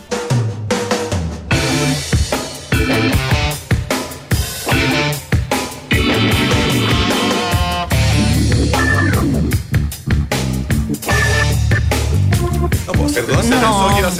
Atentos, atentos, atentos. Desconectarse de la rutina y disfrutar siempre es la mejor opción. Restaurante El Bohío le da la bienvenida a una nueva temporada con un clima agradable, un ambiente relajado y fresco, junto a la piscina al aire libre, las mejores carnes grilladas, una gran variedad de mariscos, ensaladas, antipastos y buffet de postres para una experiencia culinaria única. Almuerzo y cena buffet en Restaurante El Bohío, reservas al 222-335.000 o en sheraton.com slash Santiago. Batería Hankook tiene lo mejor de la tecnología coreana, 100% libre de mantención y la mayor cobertura de garantía en el mercado, con una calidad superior y un rendimiento excepcional. Batería Hankook es su punto de partida. Busque los puntos de venta en bateríashankook.cl. Somos opinión. Somos la clave. Ya que estamos en marzo, para, para volver a... a- a- Al- algunos tuvieron vacaciones. Se nos, se nos vino más. ¿Cuáles, cuáles, ¿Cuáles son, a juicio de ustedes, ustedes que, que además tienen, tienen la tabla, la tabla eh, legislativa ahí a, a portas? eh, ¿Cuáles son las urgencias que creen ustedes que van a, a hacer las noticias de las cuales vamos a estar hablando dentro de las próximas tres, cuatro? Yo creo que finalmente en uno de los últimos paneles, creo que estuvimos participando acá en Radio La Clave, estábamos conversando de que hoy día ya febrero no es de receso legislativo político para nada, hoy día las redes sociales más ac- activas que nunca, nos van instalando temas permanentemente marcados por los incendios forestales, pero yo creo que uno de los temas que se va a instalar nuevamente y que va a marcar el, año legislativo y político eh, va a ser nuevamente el conflicto mapuche, eh, el tema eh, Araucanía. Y en ese sentido yo creo que todo lo que significa el reconocimiento constitucional a los pueblos originarios, todo lo que significa la representatividad política en el Congreso de los Pueblos Originarios, ya sea escaño reservado, ley de cuota, en fin, son temas que se van a seguir instalando. Hoy día continuamos con la comisión investigadora el caso Catrillanca. Yo creo que este tema llegó, llegó para quedarse y con una prioridad importante en términos de agenda pública para el gobierno del presidente. Yo siento que por ahí, además de los temas sociales que van a ser especialmente de énfasis para el gobierno, además del tema tributario y económico, por ahí van las líneas por lo menos de acción de que por lo menos nos ha instalado el presidente de la República. El presidente, tú decías antes fuera de micrófono que es un apuesta por las cosas que cree. Yo creo que para que este país crezca, para que nuestro país crezca al 4%, hay que hacer muchas reformas difíciles. Creo que vamos a estar hablando en cuanto a contingencia de regular los gastos reservados. Lo que supimos en febrero es un escándalo por donde se le mire. El ejército. Que alguien crea en el ejército que los gastos reservados eran para subir el nivel de vida, para tener comidas en París de ultra lujo, para encargar batas de seda a no sé qué tienda en Europa, realmente da asco.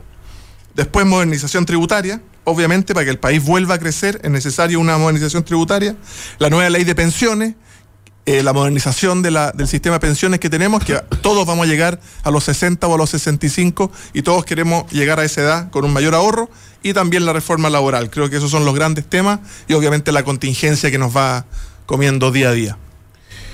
¿Qué crees tú? Yo creo, por un lado, y lo voy a plantear un poco diferente, es evitar los retrocesos sociales. Creo que en Chile se ha avanzado poco en derechos sociales, eh, pero se ha avanzado. Eh, me refiero a pensiones, me refiero a los derechos de la mujer, de los niños, de los estudiantes. Eh, yo veo una agenda de gobierno y creo que ese va a ser uno de los grandes temas en que se corren riesgos de retroceder. Cuando se pretende que la reforma del sistema FP consiste en que éstas administren más recursos, cuando después de 30 años han significado pensiones miserables y por cierto muy por debajo de lo que prometió como sistema a la inmensa mayoría de los trabajadores, ahí va a haber un tema central. Cuando se quiere hacer una reforma tributaria que le significa rebajarle 800 millones de dólares, 800 millones de dólares, escúchenme bien, a los sectores más ricos de nuestro país y se pretende justificar eso con que se los va a recuperar por vía la boleta electrónica, donde no han sido capaces de explicar cómo eso podría significar mil millones de dólares, ya lo bajaron de 1.170 a mil, me parece que ahí va a haber un tema fundamental. Cuando se pretende modificar el sistema de admisión de los colegios por la admisión justa, eh, creo que va a haber que defender la educación pública, donde hoy día, hoy día hay muchísimos niños que se quieren inscribir, familias que quieren inscribir a sus niños y les dicen que no hay cupo y los mandan a cualquier otro lado. ¿Cómo fortalecemos y desarrollamos la educación pública? El tema mapuche por otro lado, pero también va a implicar un cambio de mirada, ¿se los va a escuchar o no? Porque si este debate del tema mapuche se lo pretende seguir haciendo, cerrándole las puertas al debate, a la discusión y a la participación, evidentemente es porque no se lo está entendiendo y va a seguir eh, proyectándose al futuro. Y por último, el tema de la Fuerza Armada. Algunos, aquí no voy a ser general después de la guerra, algunos veníamos denunciando situaciones de hace muchísimo tiempo. Se nos decía que éramos unos irresponsables, unos ingenuos, unos antiinstitucionales, muchas cosas. Nos salimos de la concerta por eso, entre otras cosas, denunciando la corrupción. Se nos dijo de todo. Bueno, está instaladísima. Se nos decía que éramos los ingleses de Latinoamérica, pero capaz que estos ingleses resultaron altos ladrones.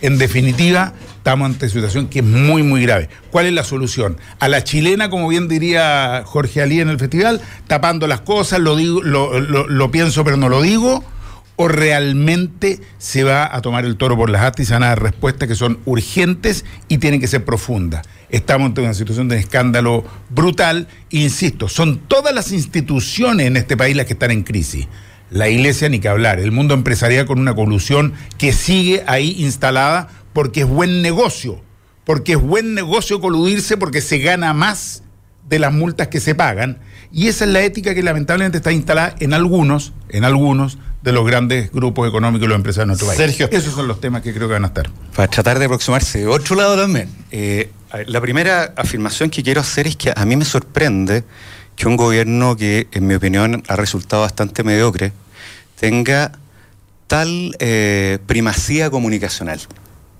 es bien notable cómo, pese a todo lo que estamos discutiendo acá, quienes eh, somos de oposición, eh, tengo la, impresión de que quien lleva la batuta es, el gobierno, quien, quien, quien pone los temas. Eso, está clarísimo. Ah, quien, y, y, es, bien, es, bien, es bien impresionante. Ah, eh, recordemos, yo creo que nosotros estuvimos en este mismo panel con los mismos participantes, creo, nosotros discutimos el caso Palma Salamanca y discutimos el caso Catrillanca en esta mesa, ¿no?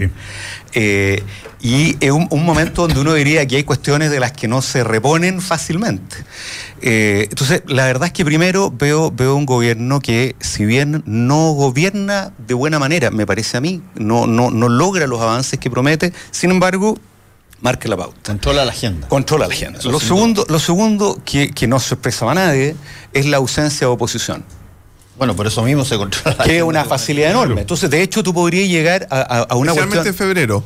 Fue más notorio. Pero sí, bueno, pero, pero tú, podrías, tú podrías llegar a un escenario incluso en el que eh, la derecha, con un muy mal candidato, pudiera nuevamente ganar, eh, simplemente por la incapacidad del frente de ponerse de acuerdo como segundo, segundo elemento. ¿Frente amplio o del frente en el sentido de.? No, del frente. no, siempre del, la oposición. al otro lado, compañero.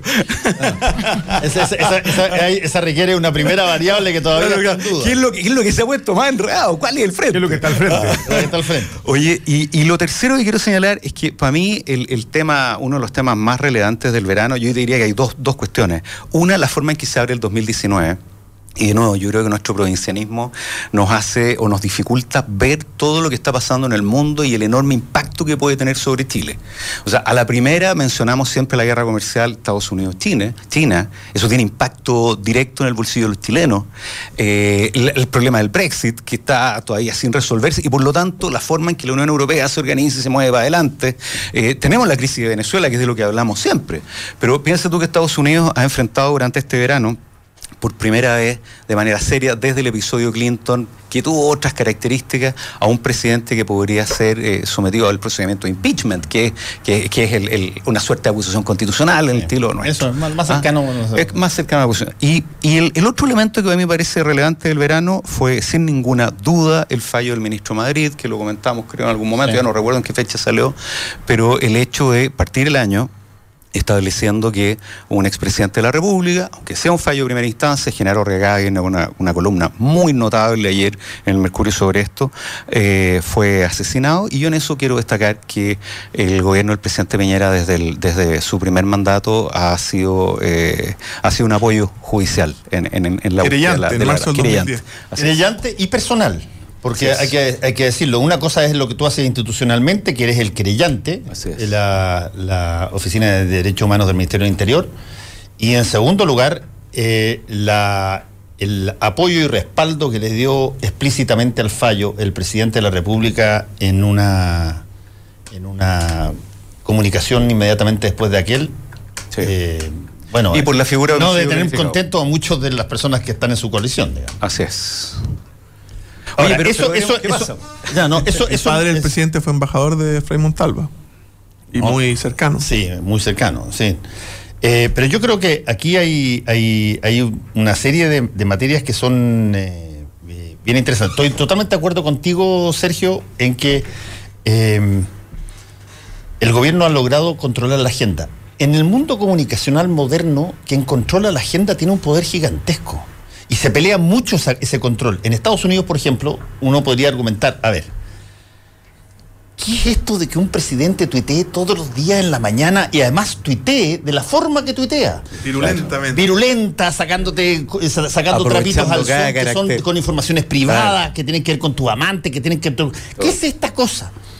Lo que, lo que se llama eso, tú tienes que tener una, una característica para eh, llevar adelante ese control de agenda que es que no tienes que tener mucho escrúpulo, porque vas a tener que decir cosas que eh, eh, probablemente te darían pudor en y piel, y piel de elefante, ah, te las van a Pero el hecho es que Trump logra, con, esa, con esas barbaridades así, logra mantener el control de la agenda, determinado el control de la agenda, como se va a... Yo, yo no les digo qué pensar, pero sí les voy a decir sobre qué pensar. Yo pongo los temas sobre los cuales discutir. Y eso es oro en comunicación política. Quien ponen la agenda. La, la, oposición no solamente está dividida, no solamente no tiene relato, sino que además no logra instalar temas. Vamos a ver qué es lo que pasa con los movimientos sociales que parten, entiendo, con una movilización de mujeres el 8 de marzo. Que, puede, que en otras, en otras circunstancias, ellas, ellas esos movimientos han sido los que han instalado el control de la agenda. Lo hicieron con eh, el, 2006, el 2006 con los eh, pingüinos, el 2011 con los estudiantes, lo hicieron el, el proyecto No Más FP en un momento dado. Bueno, pero efectivamente el control de la agenda lo sigue teniendo muy fuertemente el gobierno del presidente Piñera. Más que lo sigue, es el único cambio que te diría es en este momento lo tiene con mucha fuerza, porque efectivamente la agenda... No lo perdió nunca. No, pero la agenda durante mucho tiempo, más allá de este gobierno, ha estado en manos de movimientos sociales con las demandas que han venido planteando. Ahora, ¿qué pasa? Que estamos en un, un, sistema que es tremendamente presidencialista y la verdad es que los gobiernos pierden la agenda más que nada por errores forzados, más que por eh, iniciativa de la oposición, salvo cuando tú tienes una oposición tremendamente motivada, tremendamente convergente, como podría ser, por ejemplo, tomando el final de la dictadura, toda la agenda de la oposición, ¿no es cierto?, por el término de la dictadura, por el no, en fin, por la alegría ya viene, bueno, la agenda estaba ahí.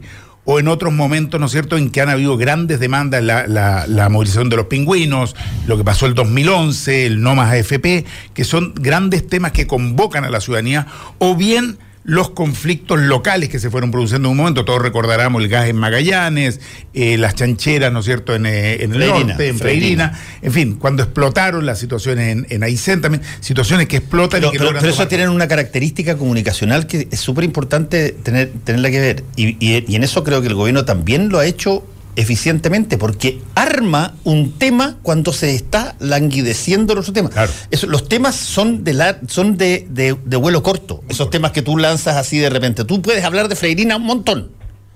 Pero tú sabes de que eso tiene un determinado, determinado ángulo donde va a estar en el pic y después empieza a decaer porque surgen otros temas. Lo importante es que tú controles el tema que sigue y que no salga porque te Y- pasó. Y, también capacidad para cerrar el tema que te hace mal. Exactamente. En 24 horas. Que, que es, que es una No darle- lógico que es una manera a veces a veces tú lo haces Quizás lo del a veces tú lo haces eh, encubriendo una cosa con otra ¿cachai? Eh, Liceo 1, entró una niña trans a estudiar al Liceo 1. Sí.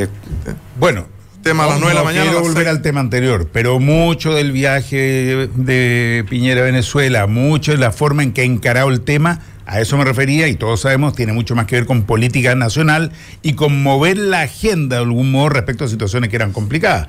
Eh, el tema de, de, de- de Catrillan, que todo eso fue quedando atrás, el tema de los incendios, que en un momento fue un escándalo. desgraciadamente, desgraciadamente hay ciertos temas que como lo revela muy bien como lo planteaba Sergio el, el fallo del ministro Madrid eh, tremendo. cuando, cuando, cuando tú no lo que revela es cuando tú metes un tema a la justicia y lo judicializas lo único que tú sabes es que no sabes ¿Cuándo puede, acabar pero no sabes cuándo va a salir con eventualmente una determinación. Y esa determinación te puede mandar cualquier cosa.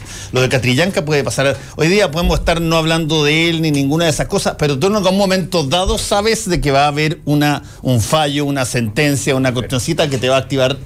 Yo no creo que sean temas que, yo no creo que sean temas que vayan quedando atrás, que se vayan postergando, tal vez mediática, comunicacionalmente, pero políticamente se van a volver a instalar, porque son importantes para el país y han sido importantes para la gente del presidente. Y en ese sentido, claro, conversábamos respecto a que aquí jamás a lo mejor vamos a llegar a determinados consensos, porque tenemos legítimamente visiones distintas respecto a- a- al accionar que debiera tener una autoridad o un gobierno respecto a determinadas temáticas. Pero, pero lo concreto es, eh, veo que el cuestionamiento es un tema de forma. O sea, mi pregunta sea, Tomás, ¿prefieres un mandatario en silencio, como lo fue la expresidenta Michelle Bachelet, hoy día comisionada de la, UNA, de la ONU, respecto a temas vinculados incluso a esta gran bandera de lucha de la izquierda, como son los derechos humanos, o a un mandatario que da la cara frente a la ciudadanía, frente a temas que son tremendamente complejos para cualquier gobierno, Pero- como lo es el tema mapuche, como lo ha sido el tema te de derechos una humanos. Me pregunta sobre con- eso, sobre, sobre- perdona, sobre esa misma figura. Fíjate, a propósito de esto de los silencios.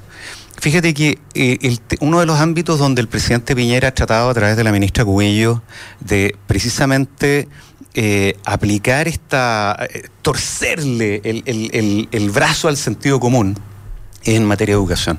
Entonces, a propósito de silencio, fíjate que la presidenta Bachelet en su gobierno, lo que se hizo fue instalar un concepto del cual el gobierno trata y trata y trata de salir y no puede, que es la educación gratuita, pública, sin, perdón, sin, discriminación. Sin discriminación. Y fíjate que uno de los temas que vamos a tener que estudiar, lo planteaba probablemente Tomás cuando pensaba en esto de evitar los retrocesos sociales.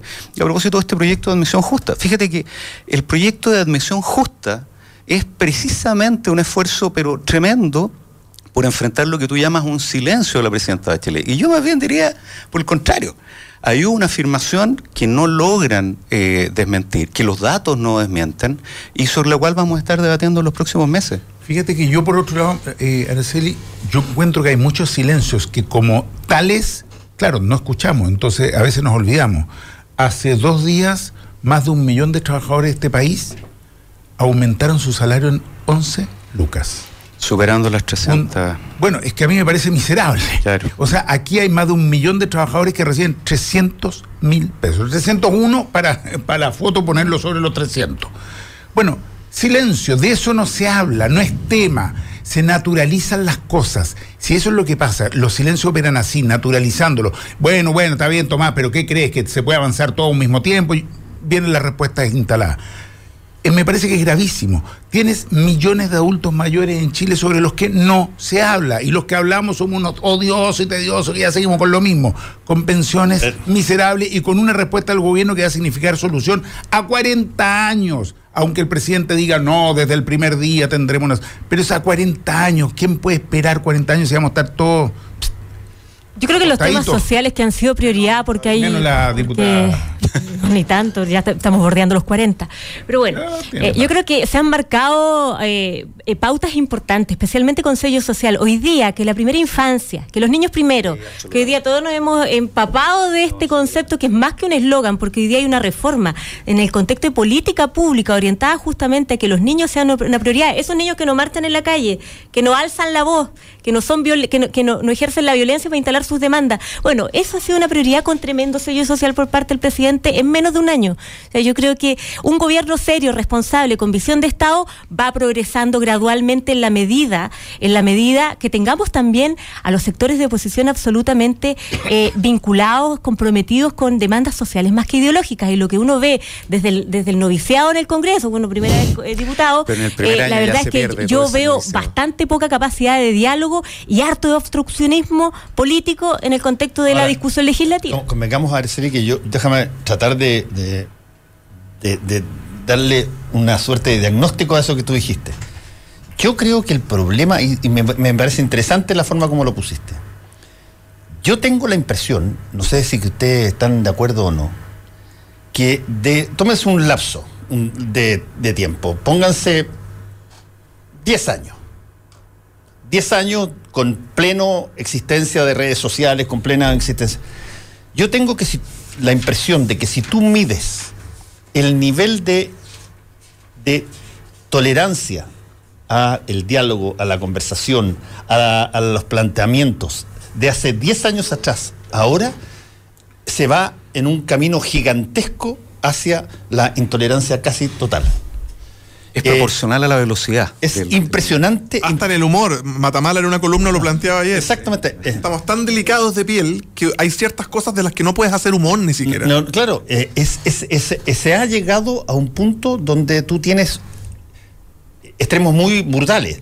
Por ejemplo, hay extremos que, hoy día se visibilizan y que sin desenfado dicen yo estoy por esa, que te dice, mira, yo creo que la mejor forma de terminar con los problemas es eliminando físicamente el problema y por lo tanto, como leí a alguien, alguien que eh, salía un, nuevo sitio web que no sé cuántito que decía plomo contra eh, los delincuentes. Plomo contra, y mostraban un video de un gallo que sacó una pistola cuando le trataron de robar una cosa, sacó una pistola y dispara en el suelo y, mata a una persona.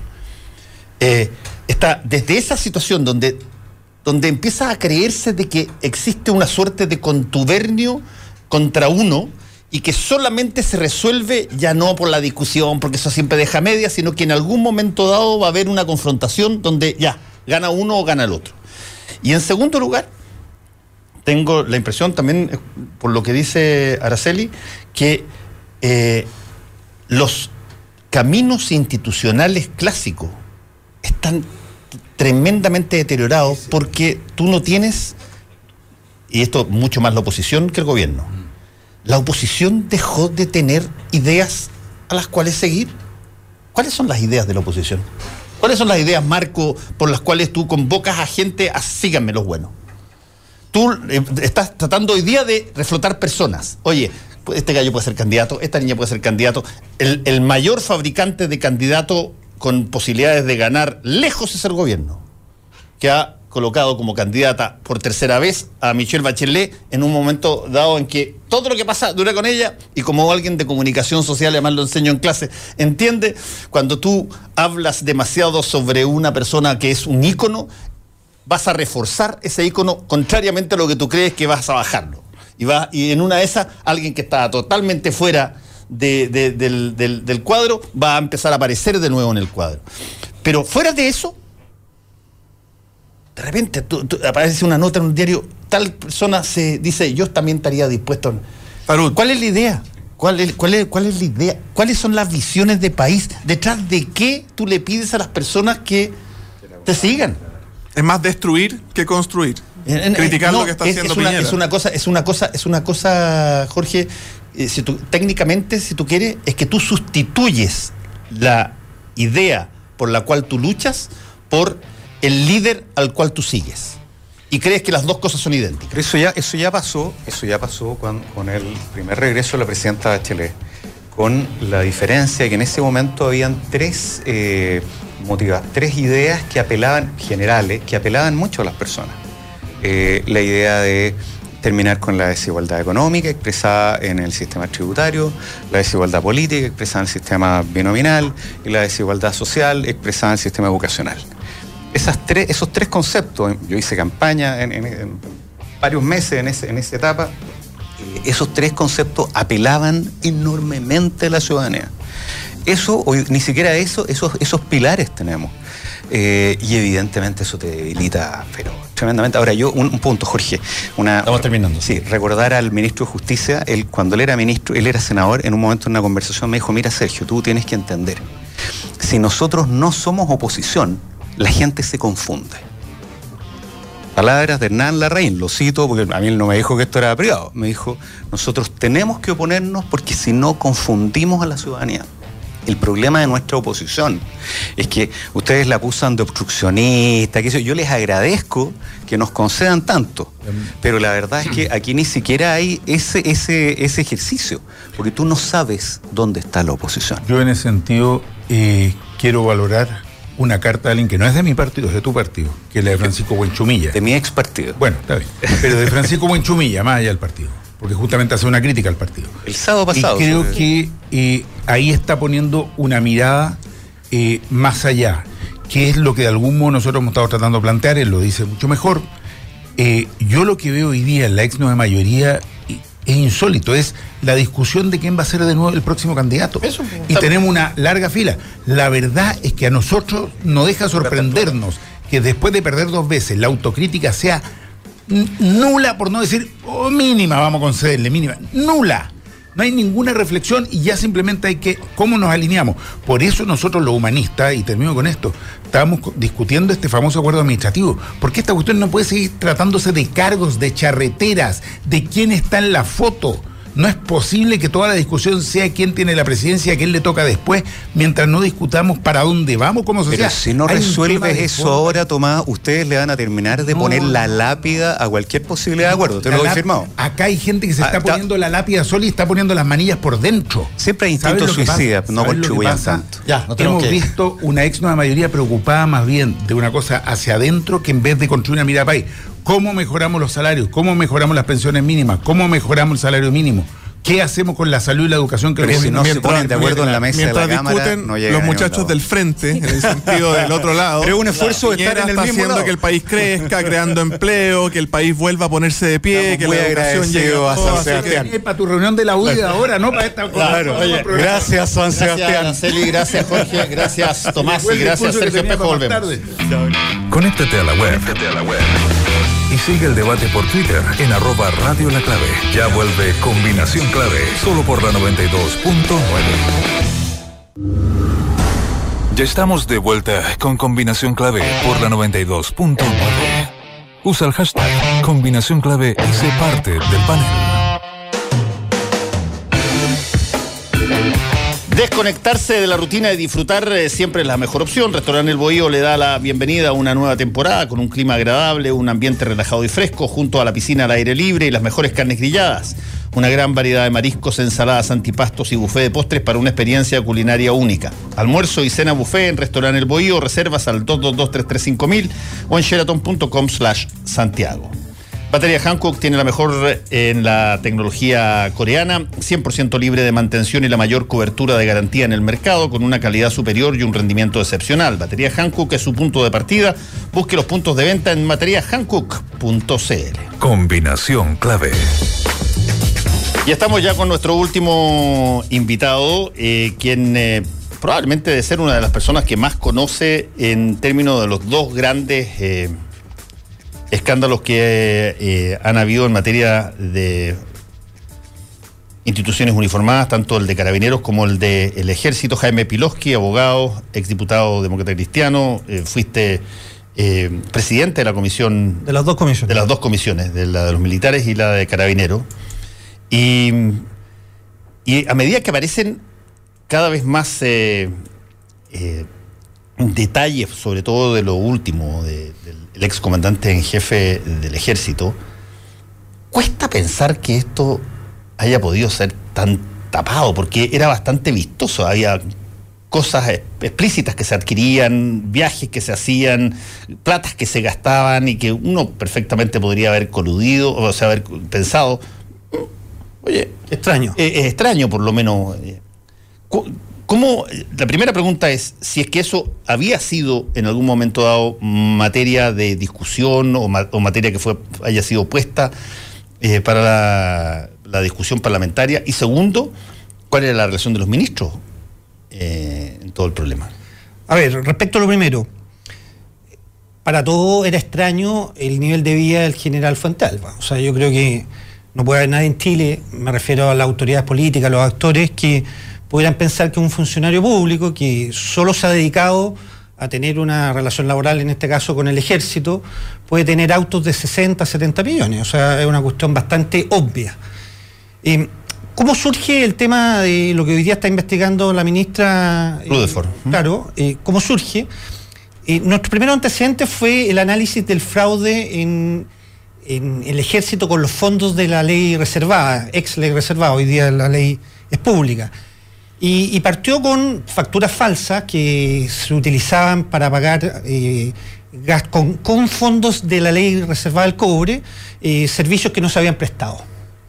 A partir de ello... perdona, Jaime, que ahí eh, déjame darle cuenta a las personas de qué estamos hablando, porque no todos saben la ley reservada del cobre. Estamos hablando del 10% de todas las ventas brutas que iban básicamente a lo que correspondía en términos de compra de adquisiciones y, mantención, de eh, material de las Fuerzas Armadas. Básicamente eh, Fuerza Aérea Armada y el Ejército. Claro, el, el, 10% de las ventas de Coelco, que es el sistema de financiamiento de la mantención y, la adquisición del potencial bélico, se hace a través de una cuenta extra presupuestaria, no, no entra el presupuesto, sino que es con autorización del Ministerio de Hacienda, eh, este 10% se va distribuyendo de acuerdo a los programas que hayan planteado las distintas instituciones. Y hay una parte que es bien importante, que como eh, la ley es reservada y el mantenimiento del potencial bélico también es reservado, todo esto se hace sin el sistema de Chile Compra. Bueno, aprovechándose de esa situación, un grupo al interior del ejército eh, mandaba arreglar supuestamente buses, material bélico, y la verdad es que no existía tal, tal, tal servicio con facturas que muy conocidas en la política, ideológicamente falsas, pero también materialmente falsas. Habían incluso facturas que no tenían el timbre impuesto interno y en ese sentido un fraude de más de 6.500 millones de pesos. Entonces, a partir de esa lista, nosotros empezamos a investigar y citamos al comandante en jefe, eh, al ex comandante en jefe del ejército. Bueno, el único general que no asistió a la comisión investigadora, eh, no teniendo obligación legal de asistir, porque a diferencia de Estados Unidos, que hay obligación legal, acá los ex funcionarios públicos no tienen obligación legal, pero se excusó dos veces. Y a partir de ahí nosotros empezamos a investigar, porque nos pareció extraño que no asistiera, eh, como una arista más del fraude. Pero descubrimos, por un lado, que tenía un patrimonio bastante, bastante relevante, eh, autos de esta característica que te, contaba, autos Audi, Mercedes, y, nos dimos cuenta también que eh, los años anteriores él tenía, pasó del Renault y del Mazda a los Audi y a los Mercedes. Entonces nos pareció extraño, nos pareció extraño también el patrimonio y lo planteamos durante la comisión investigadora. No era, no era el punto mismo del fraude, pero lo planteamos como cómo era posible que esto, eh, que un funcionario público tuviera esta cantidad de patrimonio sobre todo pensando en que su señora no trabajaba y también que él se había dedicado toda la vida a esto. Se planteó su oportunidad, el mismo Fuentealba dijo que esto era parte de la herencia, que eran parte de su trabajo durante 44 años de oficial de ejército, y hoy día nos da la razón eh, la ministra al señalar que esto es fruto de una malversación de caudales públicos, fundamentalmente vinculado a los gastos reservados. Ministro, segunda pregunta, ¿qué, ¿qué pasa con los ministros? La, la responsabilidad política de los superiores, digamos. Mira, yo creo que, a ver, Primero que, hay que pasar, quisiera plantear una tesis que, es nueva para mí y quizás para algunos ya la tenían prevista con anticipación, pero nosotros siempre pensamos que esto era eh, gente que eh, manzanas podría al interior de las instituciones. Y es tal el cúmulo de casos de corrupción, podemos ver, me tocó ver el fraude carabinero, 28 mil millones de pesos, 11 años eh, de, fraude, maquinación al interior de la institución, gasto de representación, gasto reservado, irregularidad de licitaciones, etcétera, etcétera, eh, que uno tiene que pasar y dejar la tesis de la manzana podría a ver la estructura del cajón. No sé si me explico. O sea, porque si eh, hacemos un análisis simple y el gobierno puede cometer un error ahí, lo que conviene hacer, si pensamos que la teoría de la manzana podría, es sacar al corrupto, ponerlo afuera y meter algunos controles.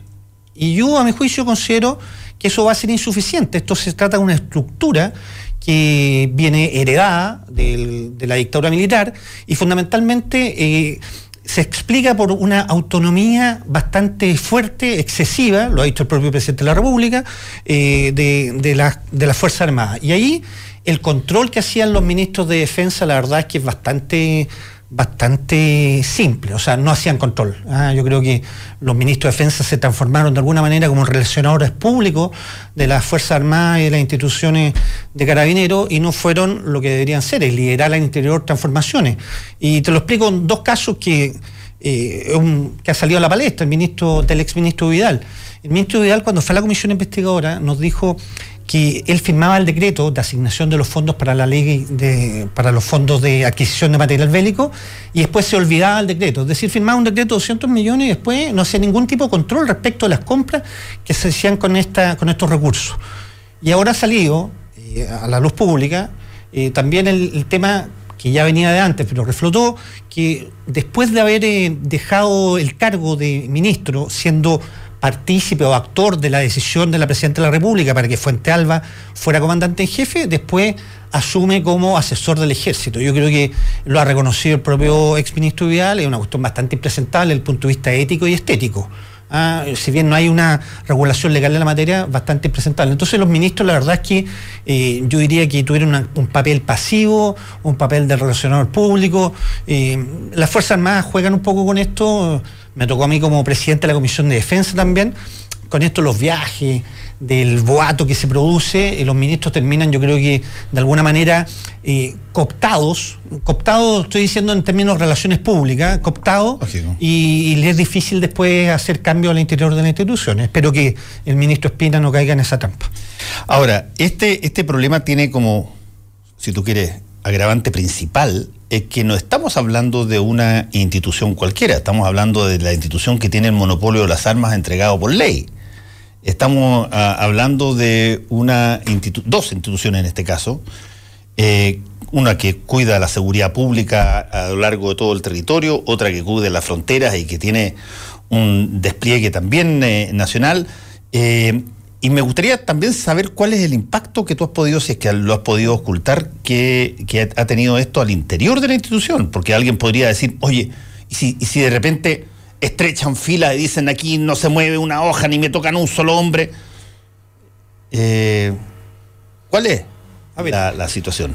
A ver, ¿por qué dije? Yo creo que es importante explicar a, a, a los que nos escuchan que, ¿por qué dije que deberíamos pasar de la manzana podrida a una tesis de la estructura del cajón? Porque junto con esta excesiva autonomía que he planteado, que se ve en distintos frentes, en el financiero tú sabes que tienen pisos presupuestarios. pues. No solamente en materia, eh, en materia de gastos reservados, sino que también piso presupuestario en la ley del cobre, piso presupuestario en la ley de presupuesto también, respecto de, del gasto corriente de, de los funcionarios, para los funcionarios de la institución. Y segundo, hay un, excesivo también, de alguna manera, o en qué se traduce esta excesiva autonomía, también hay una reglamentación que guarda la reserva. Mira, las plantas, las plantas de carabineros, las plantas de la Fuerza Armada son secretas. Sí, eso, los carabineros Los carabineros fantasmas, que nos tocó investigar a nosotros. Fue, fue el, sí, fue el, el general director, nos dicen que eh, no hay 60.400, que era lo que se aprobaba todos los años en presupuesto, y que subíamos todos los años. ¿Te acuerdas que todos los gobiernos eran su principal caballo de batalla, ponían más carabineros y nosotros en el Congreso lo aprobábamos? Y ocurre que habían 58.000. ¿ah? Entonces la pregunta es, ¿y por qué no hay, por qué hay esa incoherencia? Porque no había capacidad para contrarrestar una cifra que, comillas, es secreta. La pregunta que uno se hace, ¿por qué tiene que ser secreto el número de, el número de las personas que eh, trabajan en el ejército o trabajan en, en carabineros. Entonces, en ese sentido, la autonomía se refleja en sin número de, otras de otras situaciones. Las mismas compras militares, bajo un secreto, terminan comprando los bototos, los vasos que iban para Haití con, con fondos de la ley del cobre, y la verdad es que no deberían ser porque es secreto ese tipo de compra. Entonces, hay una estructura, hay una cosa eh, estructural que es importante cambiar. Yo, mi sugerencia para el gobierno es que no eh, resuelva cada uno de los términos puntuales. El gobierno está resolviendo el sistema de financiamiento por un lado, sale los gastos reservados, presenta un proyecto de los gastos reservados. Esta cuestión es más sistémico que lo que uno podría haber esperado y creo que hay que hacer ese buen diagnóstico para dar buenas soluciones. Déjame, eh, estamos conversando con el exdiputado Jaime Peluski, ex eh, presidente de las comisiones, eh, tanto la de investigación de carabineros como de, del ejército. Jaime, ¿qué tanto de todo esto que estamos conversando llega a la tropa? Que, que este, este es un delito por todo lo que tú has podido observar y por todo lo que la jueza ha podido constatar, ¿es un delito que queda en capa de un determinado eh, nivel o eh, se chipeaba para abajo? A ver, varias cosas y no quiero quedarme con algunas preguntas que hiciste que no respondí. Uno, yo no creo tener ninguna circunstancia ni condición eh, de hacer ejercicio enlace como fue el año cuando era comandante jefe Pinochet. Digamos, eh, yo creo que hay que sacárselo a la mente, no, no veo posibilidades, no están lo, el horno para bollo. Eh, segundo, esto, eh, insisto, es una cuestión institucional, estructural. Eh, no se trata de manzanas podridas, sino estructura del cajón, pero lógicamente afectado no solamente a la, tropa que dices tú, a los oficiales, sino que también a todos los oficiales probos, honestos, que le interesa. Por eso te pregunto en particular, porque tuve un par de conversaciones con, gente que me, tomé en la calle que, y, que me, y, estaban indignados. Pero ¿cómo no estaban vueltos? Entonces, eh, eh, un poco lo mismo que pasa con Carabineros. Carabineros qué sé yo, personas que yo conozco o que, son ex carabineros y que te dicen esta cosa, pero eh, eh, indignante. Por lo tanto, la pregunta es, ¿qué tanto efectivamente esto se quedaba eh, en una determinada instancia? A ver, este tipo de instituciones jerarquizadas también tienen una cultura de no, que una cultura lógica para la, para la guerra, de hacerle caso al oficial que superior pero también provoca un efecto negativo en tiempos de paz, que es que nadie se atreve a contradecir al superior. ¿eh? Y ocurre finalmente, que ha pasado algunos casos, que quien denuncia la corrupción al interior de la institución armada es el único perjudicado y el, supuestamente corrupto no... Hay, hay un, sí, hay, un, caso, sí, el, caso del, oficial, hay un oficial que está. sí, lo voy a averiguar porque tiene un nombre extranjero. Sí. Eh, sí. pero es capitán, creo que. Capitán. Era capitán. Es uno de los casos que, ha salido. Pero, pero la pregunta que uno se hace, eh, Fernando, es que, ¿cómo es posible que generales al interior de la institución, coroneles al interior de la institución, no le hayan planteado nunca a, a su superior jerárquico? Por eso hablo de la cultura también como un elemento importante ¿Qué, se está haciendo con los fondos, los fondos de los, más bien los gastos reservados? En Carabinero, quiero recordarte que nosotros tenemos listado, y está en la página web de la Cámara de Diputados si lo quieren revisar. Eh, eh Carabinero finalmente aparecieron unas listas en que se le entregaban, eh, eh, al igual que fue el caso de los ministros, le entregaban un, pequeño, una pequeña caja chica a general, etcétera. 100 mil pesos, 300 mil pesos, etcétera, mensuales. Entonces, uno se da cuenta que ahí hay casos que son paradigmáticos. Se le entregaba al que hacía adiestramiento canino, al, general a cargo de la sanidad, se le entregaban recursos. Entonces uno pregunta, ¿qué tiene que ver esto con la, eh, los fines propios que tienen los gastos reservados, que son para la inteligencia? Entonces, una pregunta que es bien relevante. Si gran parte, a ver, en Carabinero, gran parte de los gastos reservados se dedicaban para poner esta pequeña caja chica a, los, a los generales, eh, la pregunta es ¿qué, hacíamos en inteligencia? Y uno puede ver entonces ahí eh, que los efectos, las consecuencias en materia de eh, combate al narcotráfico, Operación Antorcha. Operaciones Antorcha la hacen en forma patética un ingeniero, entre comillas, ingeniero informático de la verdad que no sabemos ni siquiera dónde estudió. Entonces, ¿sabes cuánto le pasaban a inteligencia carabineros? 3 millones de pesos mensuales. ¿Quién puede hacer inteligencia con 3 millones de pesos mensuales? Es absurdo. ¿Por qué? Porque el resto se lo chipeaban de alguna manera al resto, a, a, a otras instancias que no tienen nada que ver con eh, la inteligencia y contra inteligencia, que es lo importante. Ahora, ¿los gastos reservados dice específicamente para qué deben ser...? Eh, sí, sí, por supuesto. Los gastos reservados, ah, pero de manera general, ahí, te, te, cuento el tiro, pero en materia del ejército, imagínate que si consideramos que eh, Fuente Alba manejó, el, ejército tiene más gastos reservados que Carabineros, tiene 1.300, 1.400 millones de pesos más 2 millones de dólares, es decir, hoy día 2.600, 2.700 millones de pesos. Al año al año. Si tú lo multiplicas por cuatro, tu Fuente Alba son alrededor de 10 mil, porque ha ido subiendo por IPC, pero 10 mil millones. Si el fraude o la, malversación son por 3.500 aproximadamente, según lo que plantea la ministra, es decir, un tercio del total eh, se lo gastó en otros fines distintos a la inteligencia. Entonces la pregunta es, ¿cómo está la inteligencia? ¿Qué tanto se debilitó la inteligencia por no tener los fondos? Por no tener los fondos porque se dedicaban a comprar champaña, vino de alta especie o a quedarse en hoteles seis estrellas en, fuera de Chile. Entonces, eh, respecto a la última pregunta, la ley, la ley 19.863 estableció eh, específicamente cuáles eran los, eh, los fines que deberían tener los gastos reservados. Entre ellos, los fines dedicados a la seguridad exterior y a la seguridad interna y orden público. Es decir, si bien son reservados, tienen que tener un fin público. No, se pueden, no pueden ser para comprarle regalos para los, para los nietos ni para andar comprándole traje al, traje dos piezas, como hubo en otro caso, a una subalterna. No, no es para eso sino que hay para fines públicos. El problema, Fernando, ¿dónde radica? En la rendición de cuentas.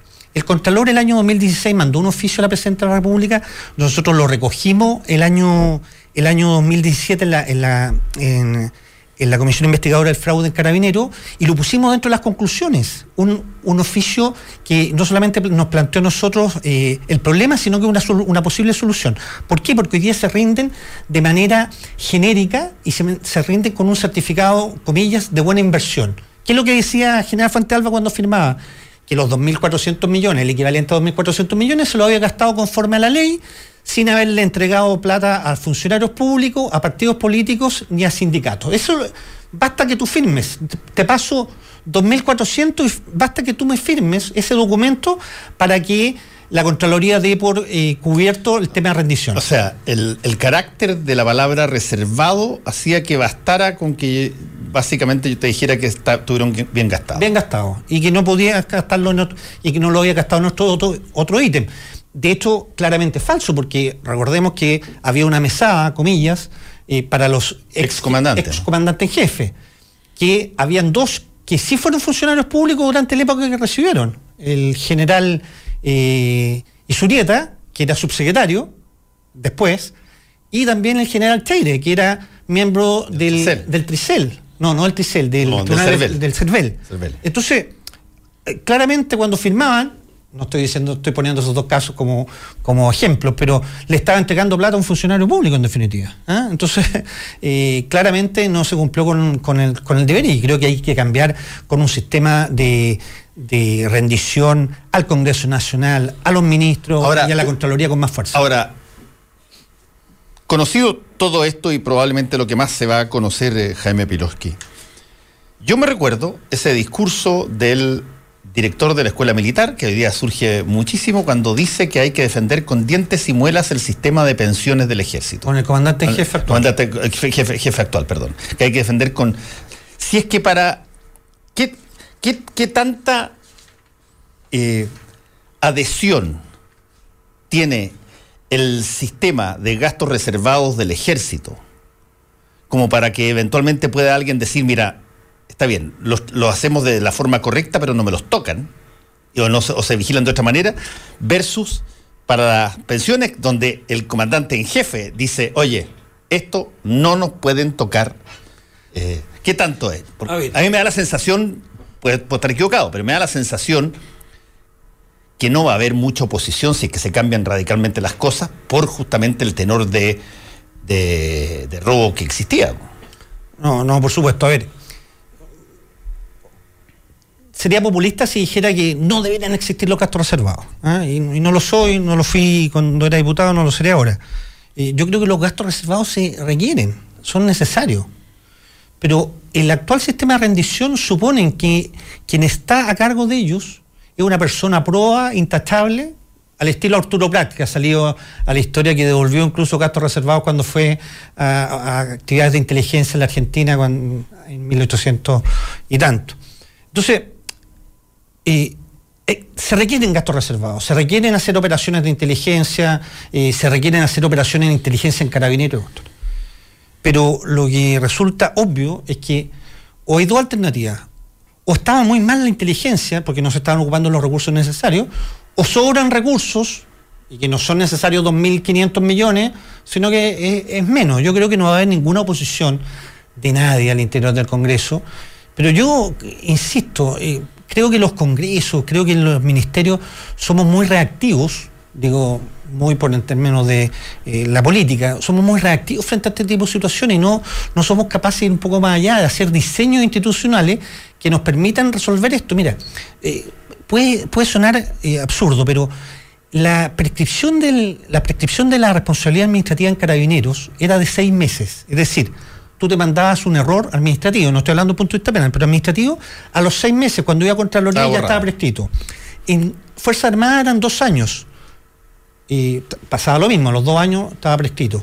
Y en, los, funcionarios civiles de administración estatal eh, o municipal, eh, la prescripción es de cuatro años. Mira, cuestiones tan simples como esa no hayan sido modificadas y un proyecto de ley que hicimos con el diputado Espejo, de hecho, eh, con el ex diputado Espejo, precisamente modificó todo y quedamos todo en cuatro. Pero ahí te podría enumerar 20 cuestiones que reflejan esta autonomía, esta, este de alguna manera ordenamiento, y lo ha dicho Luis Cordero de Espacio Público, estamos haciendo un trabajo con, con ello, eh, un Estado dentro de un Estado. Hay un sinnúmero de situaciones que, claro, vistas individualmente parecen cosas pequeñas, pero en la estructura completa son bastante amplias.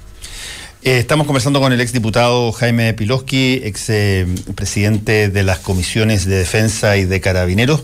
Jaime, este tema eh, y, te lo quiero preguntar directamente desde el punto de vista de la disposición o el talante, si tú quieres, de los parlamentarios y en general de la política.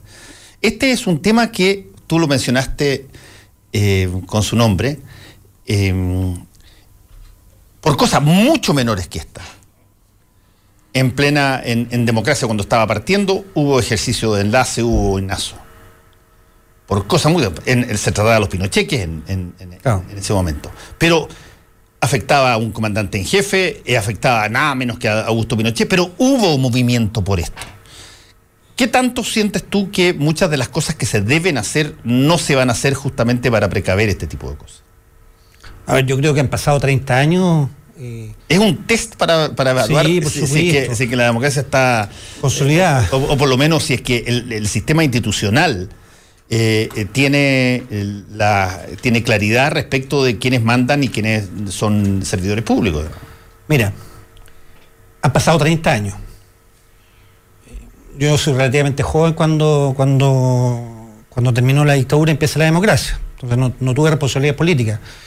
Y, puedo entender que durante los primeros 10 años uno no haya hecho las modificaciones sustanciales para eliminar esta excesiva autonomía. Recuerda que el año recién el año 2005, es decir, 15 años después de haber asumido, hubo cambios a nivel constitucional que permitieron, ojo, que los comandantes en jefe del ejército no participaran en la designación a través del Consejo de Seguridad Nacional de miembros del Tribunal Constitucional, es decir, la Fuerza Armada no solamente tenían autonomía, sino que designaban a otros poderes del poderes, digo el Tribunal Constitucional como poder del Estado también, a otros poderes del Estado.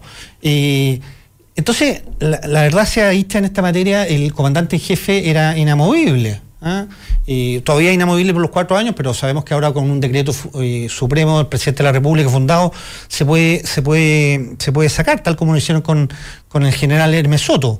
y por lo tanto, 15 años después de esas modificaciones, yo creo que está de alguna manera preparado el sistema institucional para hacer todos los cambios que se requieran. Pero insisto, el gobierno se va a equivocar si plantea cambios puntuales. Esto es una cuestión estructural eh, una cuestión estructural de la reserva, de la ley, de la justicia militar, eh, eh, también vinculada al, patrimonio, la ley fora. Tú, sabes que cuando vendes un tanque en desuso, los recursos van nuevamente al ejército, cuando, en cualquier otra institución va a los fondos, a los fondos generales de la nación. Entonces, hay un sinnúmero de situaciones que hay que regular y yo espero que estemos en condiciones de hacer esos grandes cambios, porque si no, van a venir nuevamente manzanas podridas que van a ocuparse en, un cajón que promueve o facilita este tipo de acto de corrupción. Mira, hay una ecuación, y lo, eh, lo, planteado, hay una ecuación de un profesor de Harvard que dice que la corrupción aumenta en la medida que hay monopolio de la decisión y también sumado a la discrecionalidad, menos rendición de cuentas. Bueno, en materia de gastos reservados no hay rendición de cuentas, como ya lo hemos visto en la práctica, teóricamente sí la hay, eh, hay monopolio y hay discrecionalidad, es decir, en los gastos reservados hay un medio ambiente propicio para que se produzca este tipo, este tipo de corrupción. Así que eh, esto es estructural y hay que hacer las modificaciones correspondientes. Jaime Piloski, ex diputado, gracias por haber estado aquí con nosotros en... A su disposición. Vamos a dejar allí un artículo que está, la clave está siendo va a sacar una parte de artículos de distintas personas. en la nueva página web. en la nueva página web y vamos a dejar el artículo que explica esto con mayor detalle y mayor atención. Estupendo, gracias. Nos encontramos mañana. Chao, chao.